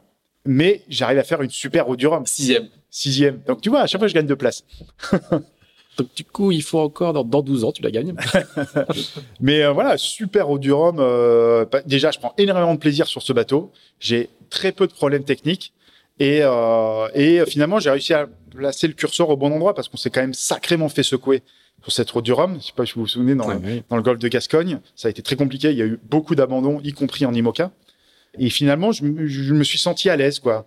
C'était la bonne échelle de bateau. euh, voilà, j'arrive à, à bien passer ce, ce coup de vent et puis après à remettre du charbon euh, euh, sur le bateau pour gagner des places et, euh, et, au- et in fine faire sixième après après une belle bataille, quoi. Et là, on en est au stade où, quand tu arrives, il n'y a plus aucun problème pour les inscriptions. Ah non, non, là, là, c'est fini. euh, Là, c'est. là, euh, voilà. Encore une fois, j'ai fait les choses dans le bon sens. Ouais. J'ai fait mes qualifications sportives. euh, Ah, puis t'as fait euh, des Jacques Vabre et des ouais, Rhum. j'ai- fait ce qu'il fallait en termes sportifs pour et d'une Et montrer à l'organisateur que j'étais capable de naviguer en IMOCA parce que c'était quand même la taille supérieure. Donc c'était légitime que certaines personnes puissent se poser des questions. Et en même temps, moi, je me suis aussi préparé euh, physiquement, sportivement, Hmm. pour me sentir comme- à l'aise sur le bateau. Mais finalement, comme tout le monde. Donc, en fait, je fais comme les autres, avec mon approche particulière du fait que, euh, voilà, euh, quand je mets un plan d'entraînement, etc., voilà, je suis quelqu'un d'assez structuré. euh, Là-dessus, je, je bénéficie un petit peu de tout ce que j'ai vécu en, en olympisme. Donc, euh, Puis les voilà, mentalités ont, ont sans doute évolué aussi. complètement.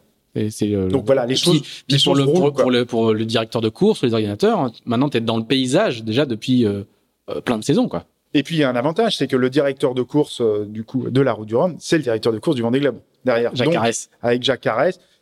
Et c'était le directeur de course aussi de la première source que j'ai faite en IMOCA, qui était la, la Bermude races qui se courait et qui allait jusqu'au Portugal, que j'avais faite en double avec Jean. J'avais fait le retour en solitaire qui constituait ma qualification. Donc, en fait, Jean a été central dans ma préparation et Jacques Carès a eu un œil sur moi dès le début. Et donc, ça, ça a permis complètement qu'il se rassure sur ma capacité à pouvoir naviguer sur ce bateau-là. Donc ça, c'était top. Et à partir de, de- au, retour du Rhum, tu ne sais toujours pas si tu vas faire le Vendée Globe. Après, coché un paquet de cases, donc à Piscille, s'ils sont un peu malins, ils vont pas se dire euh, maintenant qu'il a fait tout ça, on va, on va pas le, on va pas signer pour le, pour le, pour le Vendée. Mais quoi, il y a, il y a quand même un dossier, il faut, il faut quand même les Oui, oui, il faut quand même, euh, oui, il faut quand même, euh, faut quand même aller négocier avec Apicil le fait qu'il puisse re-signer et, si possible, signer jusqu'au Vendée Globe, quoi. Donc euh, moi, j'arrive avec quelques arguments. Ça s'était super bien passé. euh, sportivement. J'avais ma qualification sportive pour le Vendée. Et puis, euh, et puis, on voyait bien que euh, assez tôt, en 2018, on a vu que euh, les places sur le Vendée étaient limitées en nombre et qu'il y, y, avait un système de qualification, enfin de euh, course de mille, sélection, quoi. voilà, de Mmh. course au mille qui se mettait parce que je rentrais pas dans la catégorie des bateaux neufs, donc qui pouvaient être, euh, qui pouvaient passer hors de ce quota-là, ni de finisher de l'édition d'avant. Donc il fallait que je passe par le fait de, de participer à un maximum de courses. Donc euh, j'ai dit à Piscine, voilà, il faut battre le fer tant qu'il est chaud. Là, j'ai une belle route du Rhum, j'ai déjà marqué des points, il faut continuer sur la Vabre l'année prochaine, etc., etc. De toute façon, moi, j'arrive, je veux pas arriver sur le Vendée Globe en ayant un projet qui a juste un an d'existence, quoi. Pour moi, c'est pas du tout concevable. Il me faut du temps pour préparer. euh, et donc, euh, donc voilà, on s'est très bien entendu là-dessus. Ils ont dit banco, allez, on te suit. euh, Bon, et, jusqu'au Vendée. et puis euh, ils ont de, en termes de communication et de projet, ils ont un- ils ont de l'or dans les mains quoi, à ce moment-là. Oui, oui, voilà. Et, mais Moi, en, je pas- je mais dis en pas ça même temps, c'est plaisir, c'est juste un, un réflexe de, de, de sponsor. On a un gars qui euh, a un handicap, mais qui est performant dans le monde des valides, qui s'apprête à faire le Vendée Globe, qui a un bateau qui est prêt. Enfin, s'ils disent non, il y, a un- il y a une forme de. Oui, Parce que d'incohérence économique, quoi. euh, oui, oui, mais après, voilà, ouais, ça reste aussi un projet euh, impactant économiquement euh, pour tout le monde. Donc, euh, donc, il faut les convaincre. Il faut leur. donner- Et en même temps, c'est Apicil, c'est un groupe de protection sociale lyonnais qui connaît rien à l'époque à la voile. Ouais, Donc, il faut la- les acculturer au fur et à mesure, etc. C'est quand même un gros groupe avec beaucoup de salariés. Donc, euh, voilà, il faut que les choses se passent bien, qu'on les fasse grandir petit à petit, qu'on apprenne à se connaître. Donc voilà, les choses se mettent en place, ça se passe, ça se passe bien. Euh, ils comprennent la logique sportive de pouvoir euh, de pouvoir préparer euh, dans des bonnes conditions euh, un Vendée Globe. Donc euh, j'ai des moyens qui sont mis à disposition. Alors c'est si tu compares ça par rapport aux autres bateaux du Vendée, ben, on est dans la dans la moitié basse des budgets, mais globalement on a de quoi faire avec le bateau qu'on a, on a de quoi bien faire les choses. On peut pas faire n'importe quoi. Mais là-dessus, moi j'arrive à construire une, une petite équipe technique et il y a toujours Jean aussi qui m'accompagne et c'est un peu mon garde-fou aussi. Jean, il connaît parfaitement ces bateaux-là techniquement, il sait quoi faire pour améliorer les bateaux et surtout il sait il sait la valeur d'un euro. Voilà, il sait qu'avec un euro tu sais pas un budget Voilà. très élevé quoi. donc globalement, euh, on s'aide mutuellement là là dedans. Donc on fait évoluer euh, le bateau groupe Apicil de manière assez spectaculaire. hein. Euh, on change pas là, le- l'hiver 2019.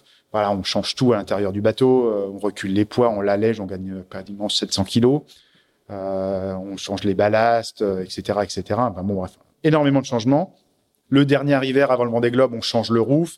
Enfin, voilà, on arrive au départ du Vendée Globe avec un bateau qu'on a totalement transformé, qui était qui était un bateau qui était pas considéré comme un bon bateau sportivement, et on a réussi à en faire quasiment quasiment le meilleur bateau à dérive au départ du Vendée Globe. Donc ça, c'était une vraie victoire. Et puis moi, j'arrive sur le départ du Vendée en me disant, je suis prêt à prendre le départ d'un Vendée Globe, quoi. Parce que sportivement, j'ai fait les choses dans le bon sens. Ouais, tu fais toute la saison toutes 2019. les hein. courses. Voilà, on a fait, tu fais toutes les courses. J'ai fait toutes les courses. J'ai juste abandonné l'Arctic Race sur un problème euh, et c'est très bien qu'il soit arrivé à ce moment-là. Sinon, ça me serait arrivé sur le Vendée Globe, quoi. C'est c'est la- l'accroche du moteur dans le dans le bateau, quoi. C'est un truc, euh, c'est une pièce généralement qui ne qui ne- enfin qui ne casse jamais, quoi. Bon, euh, elle casse au bon moment, on va dire ça comme ça. Vaut avec mieux recul. là en tout cas. Mm. Mais bon, très bien. Mais en tout cas, j'arrive sur le départ du Vendée et je connais bien ma machine. Ça, c'est top. Moi, je me connais suffisamment bien pour me dire, voilà, au moins là, le jour J, je sais que je peux y aller. Euh, au passage, il y a un petit titre de champion du monde de, de, de point 4 qui traîne quand même en 2019. Comme ça. Ouais, ouais, non, mais... Un dernier pour la route? Non, c'est pas un dernier parce que je pense qu'il y a Kirk avec les uns qui m'attendent. Mais euh, non, mais voilà, encore une fois, euh, je suis quelqu'un de passionné par ce que je fais. Euh, le 2.4, c'est un bateau que j'adore. Moi, je connais très bien mes concurrents et c'est vraiment des amis. Bon, il n'y a pas d'amis sur l'eau en compétition, mais c'est des gens avec qui je m'entends très bien. Euh, je milite et je continue à militer pour le retour de la voile paralympique euh, aux Jeux et donc sa présence au niveau international. Et comme aujourd'hui, je suis le meilleur représentant au niveau international de mon sport, si je quitte le navire, Hmm. ça n'a pas de sens non plus. Donc, euh, donc voilà. Le fait d'être un coureur euh, offshore a, a, a de l'impact Ouais. sur ton profil de coureur en, deux- en 2.4 Oui, clairement, parce que euh, en termes de communication et d'influence. oui, en termes de communication, en termes de motivation pour les jeunes, etc. Donc euh, voilà, j'essaye de, j'essaie, j'essaie en fait de, de, de cumuler les atouts pour essayer de faire avancer ce dossier-là, quoi. Et, euh, et donc voilà, moi, au sein de la Fédé française de voile, je fais partie de la commission anti-voile. euh, donc voilà, je suis impliqué à plusieurs niveaux pour essayer de, de faire avancer les choses, quoi. On revient euh, une toute dernière fois sur le sur le Vendée. On va on va on va pas le refaire, mais je, voudrais que tu nous disent les sentiments qui te qui s'emparent de toi au moment de au moment du départ, la fameuse descente vraiment incroyable. On a tout vu à la télé de, la, descente du ponton parce qu'il n'y a pas de spectateurs. Donc c'est un Vendée Globe très particulier, mais, mais qui du coup est quand même très très forte émotionnellement, je trouve, je pense. Euh, qu'est-ce qui qu'est-ce qui s'empare de toi au moment où, où euh, bah, tu descends cette passerelle et tu remontes le ponton avec tous les préparateurs des équipes qui applaudissent, qui applaudissent tout le monde, hein, mais qui applaudissent. Il y a euh, c'est un moment particulier quand même. Ouais, c'est particulier. C'est surtout pas ce à quoi je m'attendais, hein, parce que euh, moi j'avais les images des Vendée Globe. J'avais fait les deux derniers, deux, deux précédents Vendée Globe en tant que spectateur, vraiment au sable, et donc ouais, j'y allais aussi pour vivre cette ferveur du départ sur le ponton, le long du chenal. Et là, on était privé de ça, donc il y avait une certaine frustration, mais en même temps enfin, j'ai toute l'angoisse que peut amener un, départ de course. Déjà, rien qu'un départ, tu l'as vécu, un départ de route du Rhum, c'est quand même déjà quelque chose émotionnellement qui est fort. Voilà, tu sais que tu pars pour un tour du monde, donc euh, il y a énormément de, de choses qui se passent dans ta tête, quoi. Déjà, tu te demandes ce que tu fous là. Même après 20 ans de carrière. Ah, oui. et, euh, et puis c'est rassurant quelque part. Hein. et puis et puis en même temps, euh, en même temps, tu voilà, tu sais que tu as bossé pour en être là et, et voilà. Et après, j'ai ma garde rapprochée qui a qui est à côté de moi. J'ai mon équipe technique, j'ai Jean-Charles, j'ai Guillaume, j'ai euh, j'ai Johan Richaume qui est là aussi, euh, mon lieutenant. Et donc voilà. Et je sais que tous ces gens-là, ils, ils, croient en moi et ils me le disent. Ils savent comment aussi me rassurer, etc. Donc euh, les choses se passent bien. Et c'est vrai qu'émotionnellement, c'est c'est un truc de dingue. Euh, et du coup, je voudrais t'interroger sur l'arrivée parce que tu arrives euh, déguisé en capitaine Crochet. C'est quoi le message que tu veux faire passer? Moi, je trouve ça extraordinaire, quoi, d'arriver euh, évidemment que tu peux prendre du recul sur ton handicap parce que tu l'as depuis depuis tout le temps. Il y a bien quelqu'un qui est capable, c'est toi. Mais mais du coup, de, de le publiciser comme ça, c'est c'est génial, quoi. Mais moi, j'avais l'image de d'Arnaud Boissière sur une arrivée de Vendée où il arrive en, James Bond, c'est ça, en costard et tout ça. Et je me suis dit ouais, mais le Vendée, c'est tellement populaire que ça vaut le coup d'avoir un, un, truc marquant sur l'arrivée comme ça, euh, ou Kojiro qui, dé, qui, qui est en samouraï, en, samouraï, en kimono, etc. Et, euh, et donc voilà, dans, dans, mon esprit, si je faisais le Vendée, ça, ça fait partie aussi du Vendée, ce petit folklore. Alors tout le monde n'y participe pas, mais bon, voilà. Pour moi, j'avais euh, j'avais déjà l'envie depuis longtemps de me dire, je vais me déguiser. Si je me déguise, c'est en quoi? Bah, de toute façon, pas 50 000 choix. Hein. Capitaine Crochet, tout le monde connaît Capitaine Crochet ou Capitaine Hook à, à l'international. Et puis ça me ressemble tellement. Voilà, il y a cette forme d'autodérision dont tu parles. Et puis il y a toute cette symbolique autour de ça. Voilà, c'est un pirate euh, qui a qu'une main. moi, je pense que sur le voilà le long de ce Vendée Globe, j'ai gagné mes galons de pirate. Je peux pas renier le fait que j'ai un handicap. Et puis voilà, tout ça, ça s'est transformé comme ça à l'arrivée. Et puis du coup, t'as pas besoin d'un long discours au final. Il y a juste cette photo de moi à l'étrave du bateau, déguisé en capitaine crochet. Et voilà, ça c'est finalement l'histoire de ma carrière. Elle est là. c'est toi qui as l'idée? Ouais, c'est vraiment moi qui ai l'idée, ouais. Et, et quand t'en parles à ton équipe, ils disent quoi? Ou à ta ouais, Ils me connaissent suffisamment. Je suis tellement taquin euh, vis-à-vis de plein de choses là-dessus que ça les étonne pas du tout. Et au contraire, ils jouent le jeu, quoi. Ils jouent le jeu et euh, et il euh, y, a, y a aucun souci là-dessus. C'est les premiers à se marrer, quoi. c'est eux qui m'amènent le déguisement à bord de toute façon. Oui, il a pas fait, tu l'as pas, tu l'as pas matossé pendant tout le Vendée Globe. Non, il y a, y a, une partie qui était à bord, hein, euh, le perroquet qui est là, juste, juste là-bas au bout ah, de la pièce. C'est, le perroquet que j'ai sur l'épaule à l'arrivée. et lui, il a fait le Vendée Globe euh, dans, dans un sac à matosser. Le seul perroquet, euh, pour le moment, qui a jamais fait le Vendée Globe. Exactement. Il faut pas le dire, hein, c'est une course en solitaire. mais, euh, mais voilà, c'était prévu de longue date, forcément. Mais voilà, ça s'est passé simplement, et mais c'est une des images du Vendée Globe, je pense. C'est une image très très forte euh, du Vendée Globe. bah Damien, on va te souhaiter de faire encore plusieurs remontées du chenal euh, avec euh, un perroquet sur l'épaule. La prochaine fois, il faudrait qu'il soit vivant. Ça serait, ça serait vraiment encore mieux. Déguisé en capitaine Crochet. Merci beaucoup pour bah, pour avoir remonté le temps et, et toutes ces toutes ces médailles et toutes ces toutes ces transats. On, on, espère te recevoir à nouveau dans quelques années pour que pour compléter la, la, la suite de de ce parcours. Merci à vous si vous nous avez suivis euh, jusqu'ici. N'hésitez pas, je le dis à chaque fois, mais il faut le dire, n'hésitez pas à mettre euh, à mettre 5 étoiles en particulier sur Apple Podcast, c'est important pour le référencement. On se retrouve dans 15 jours, je ne sais pas encore euh, avec qui. Promis, j'essaierai de ne pas oublier mon matériel puisque c'était le cas la première fois que je suis venu il y a deux jours. Je me suis pointé au rendez-vous sans le matériel d'enregistrement, mais normalement ça ne se reproduira plus. Voilà, dans 15 jours. Damien, merci beaucoup. Bah, merci à toi et puis merci à vous. Hein, c'est moi, c'est un plaisir que j'ai de raconter un petit peu mon histoire comme ça, le partager tout simplement. On fait un sport qui est tellement magnifique. De toute façon, c'est voilà, on a toujours des histoires à raconter. Eh ben, ça se voit et ça s'entend. Merci. Salut. Merci.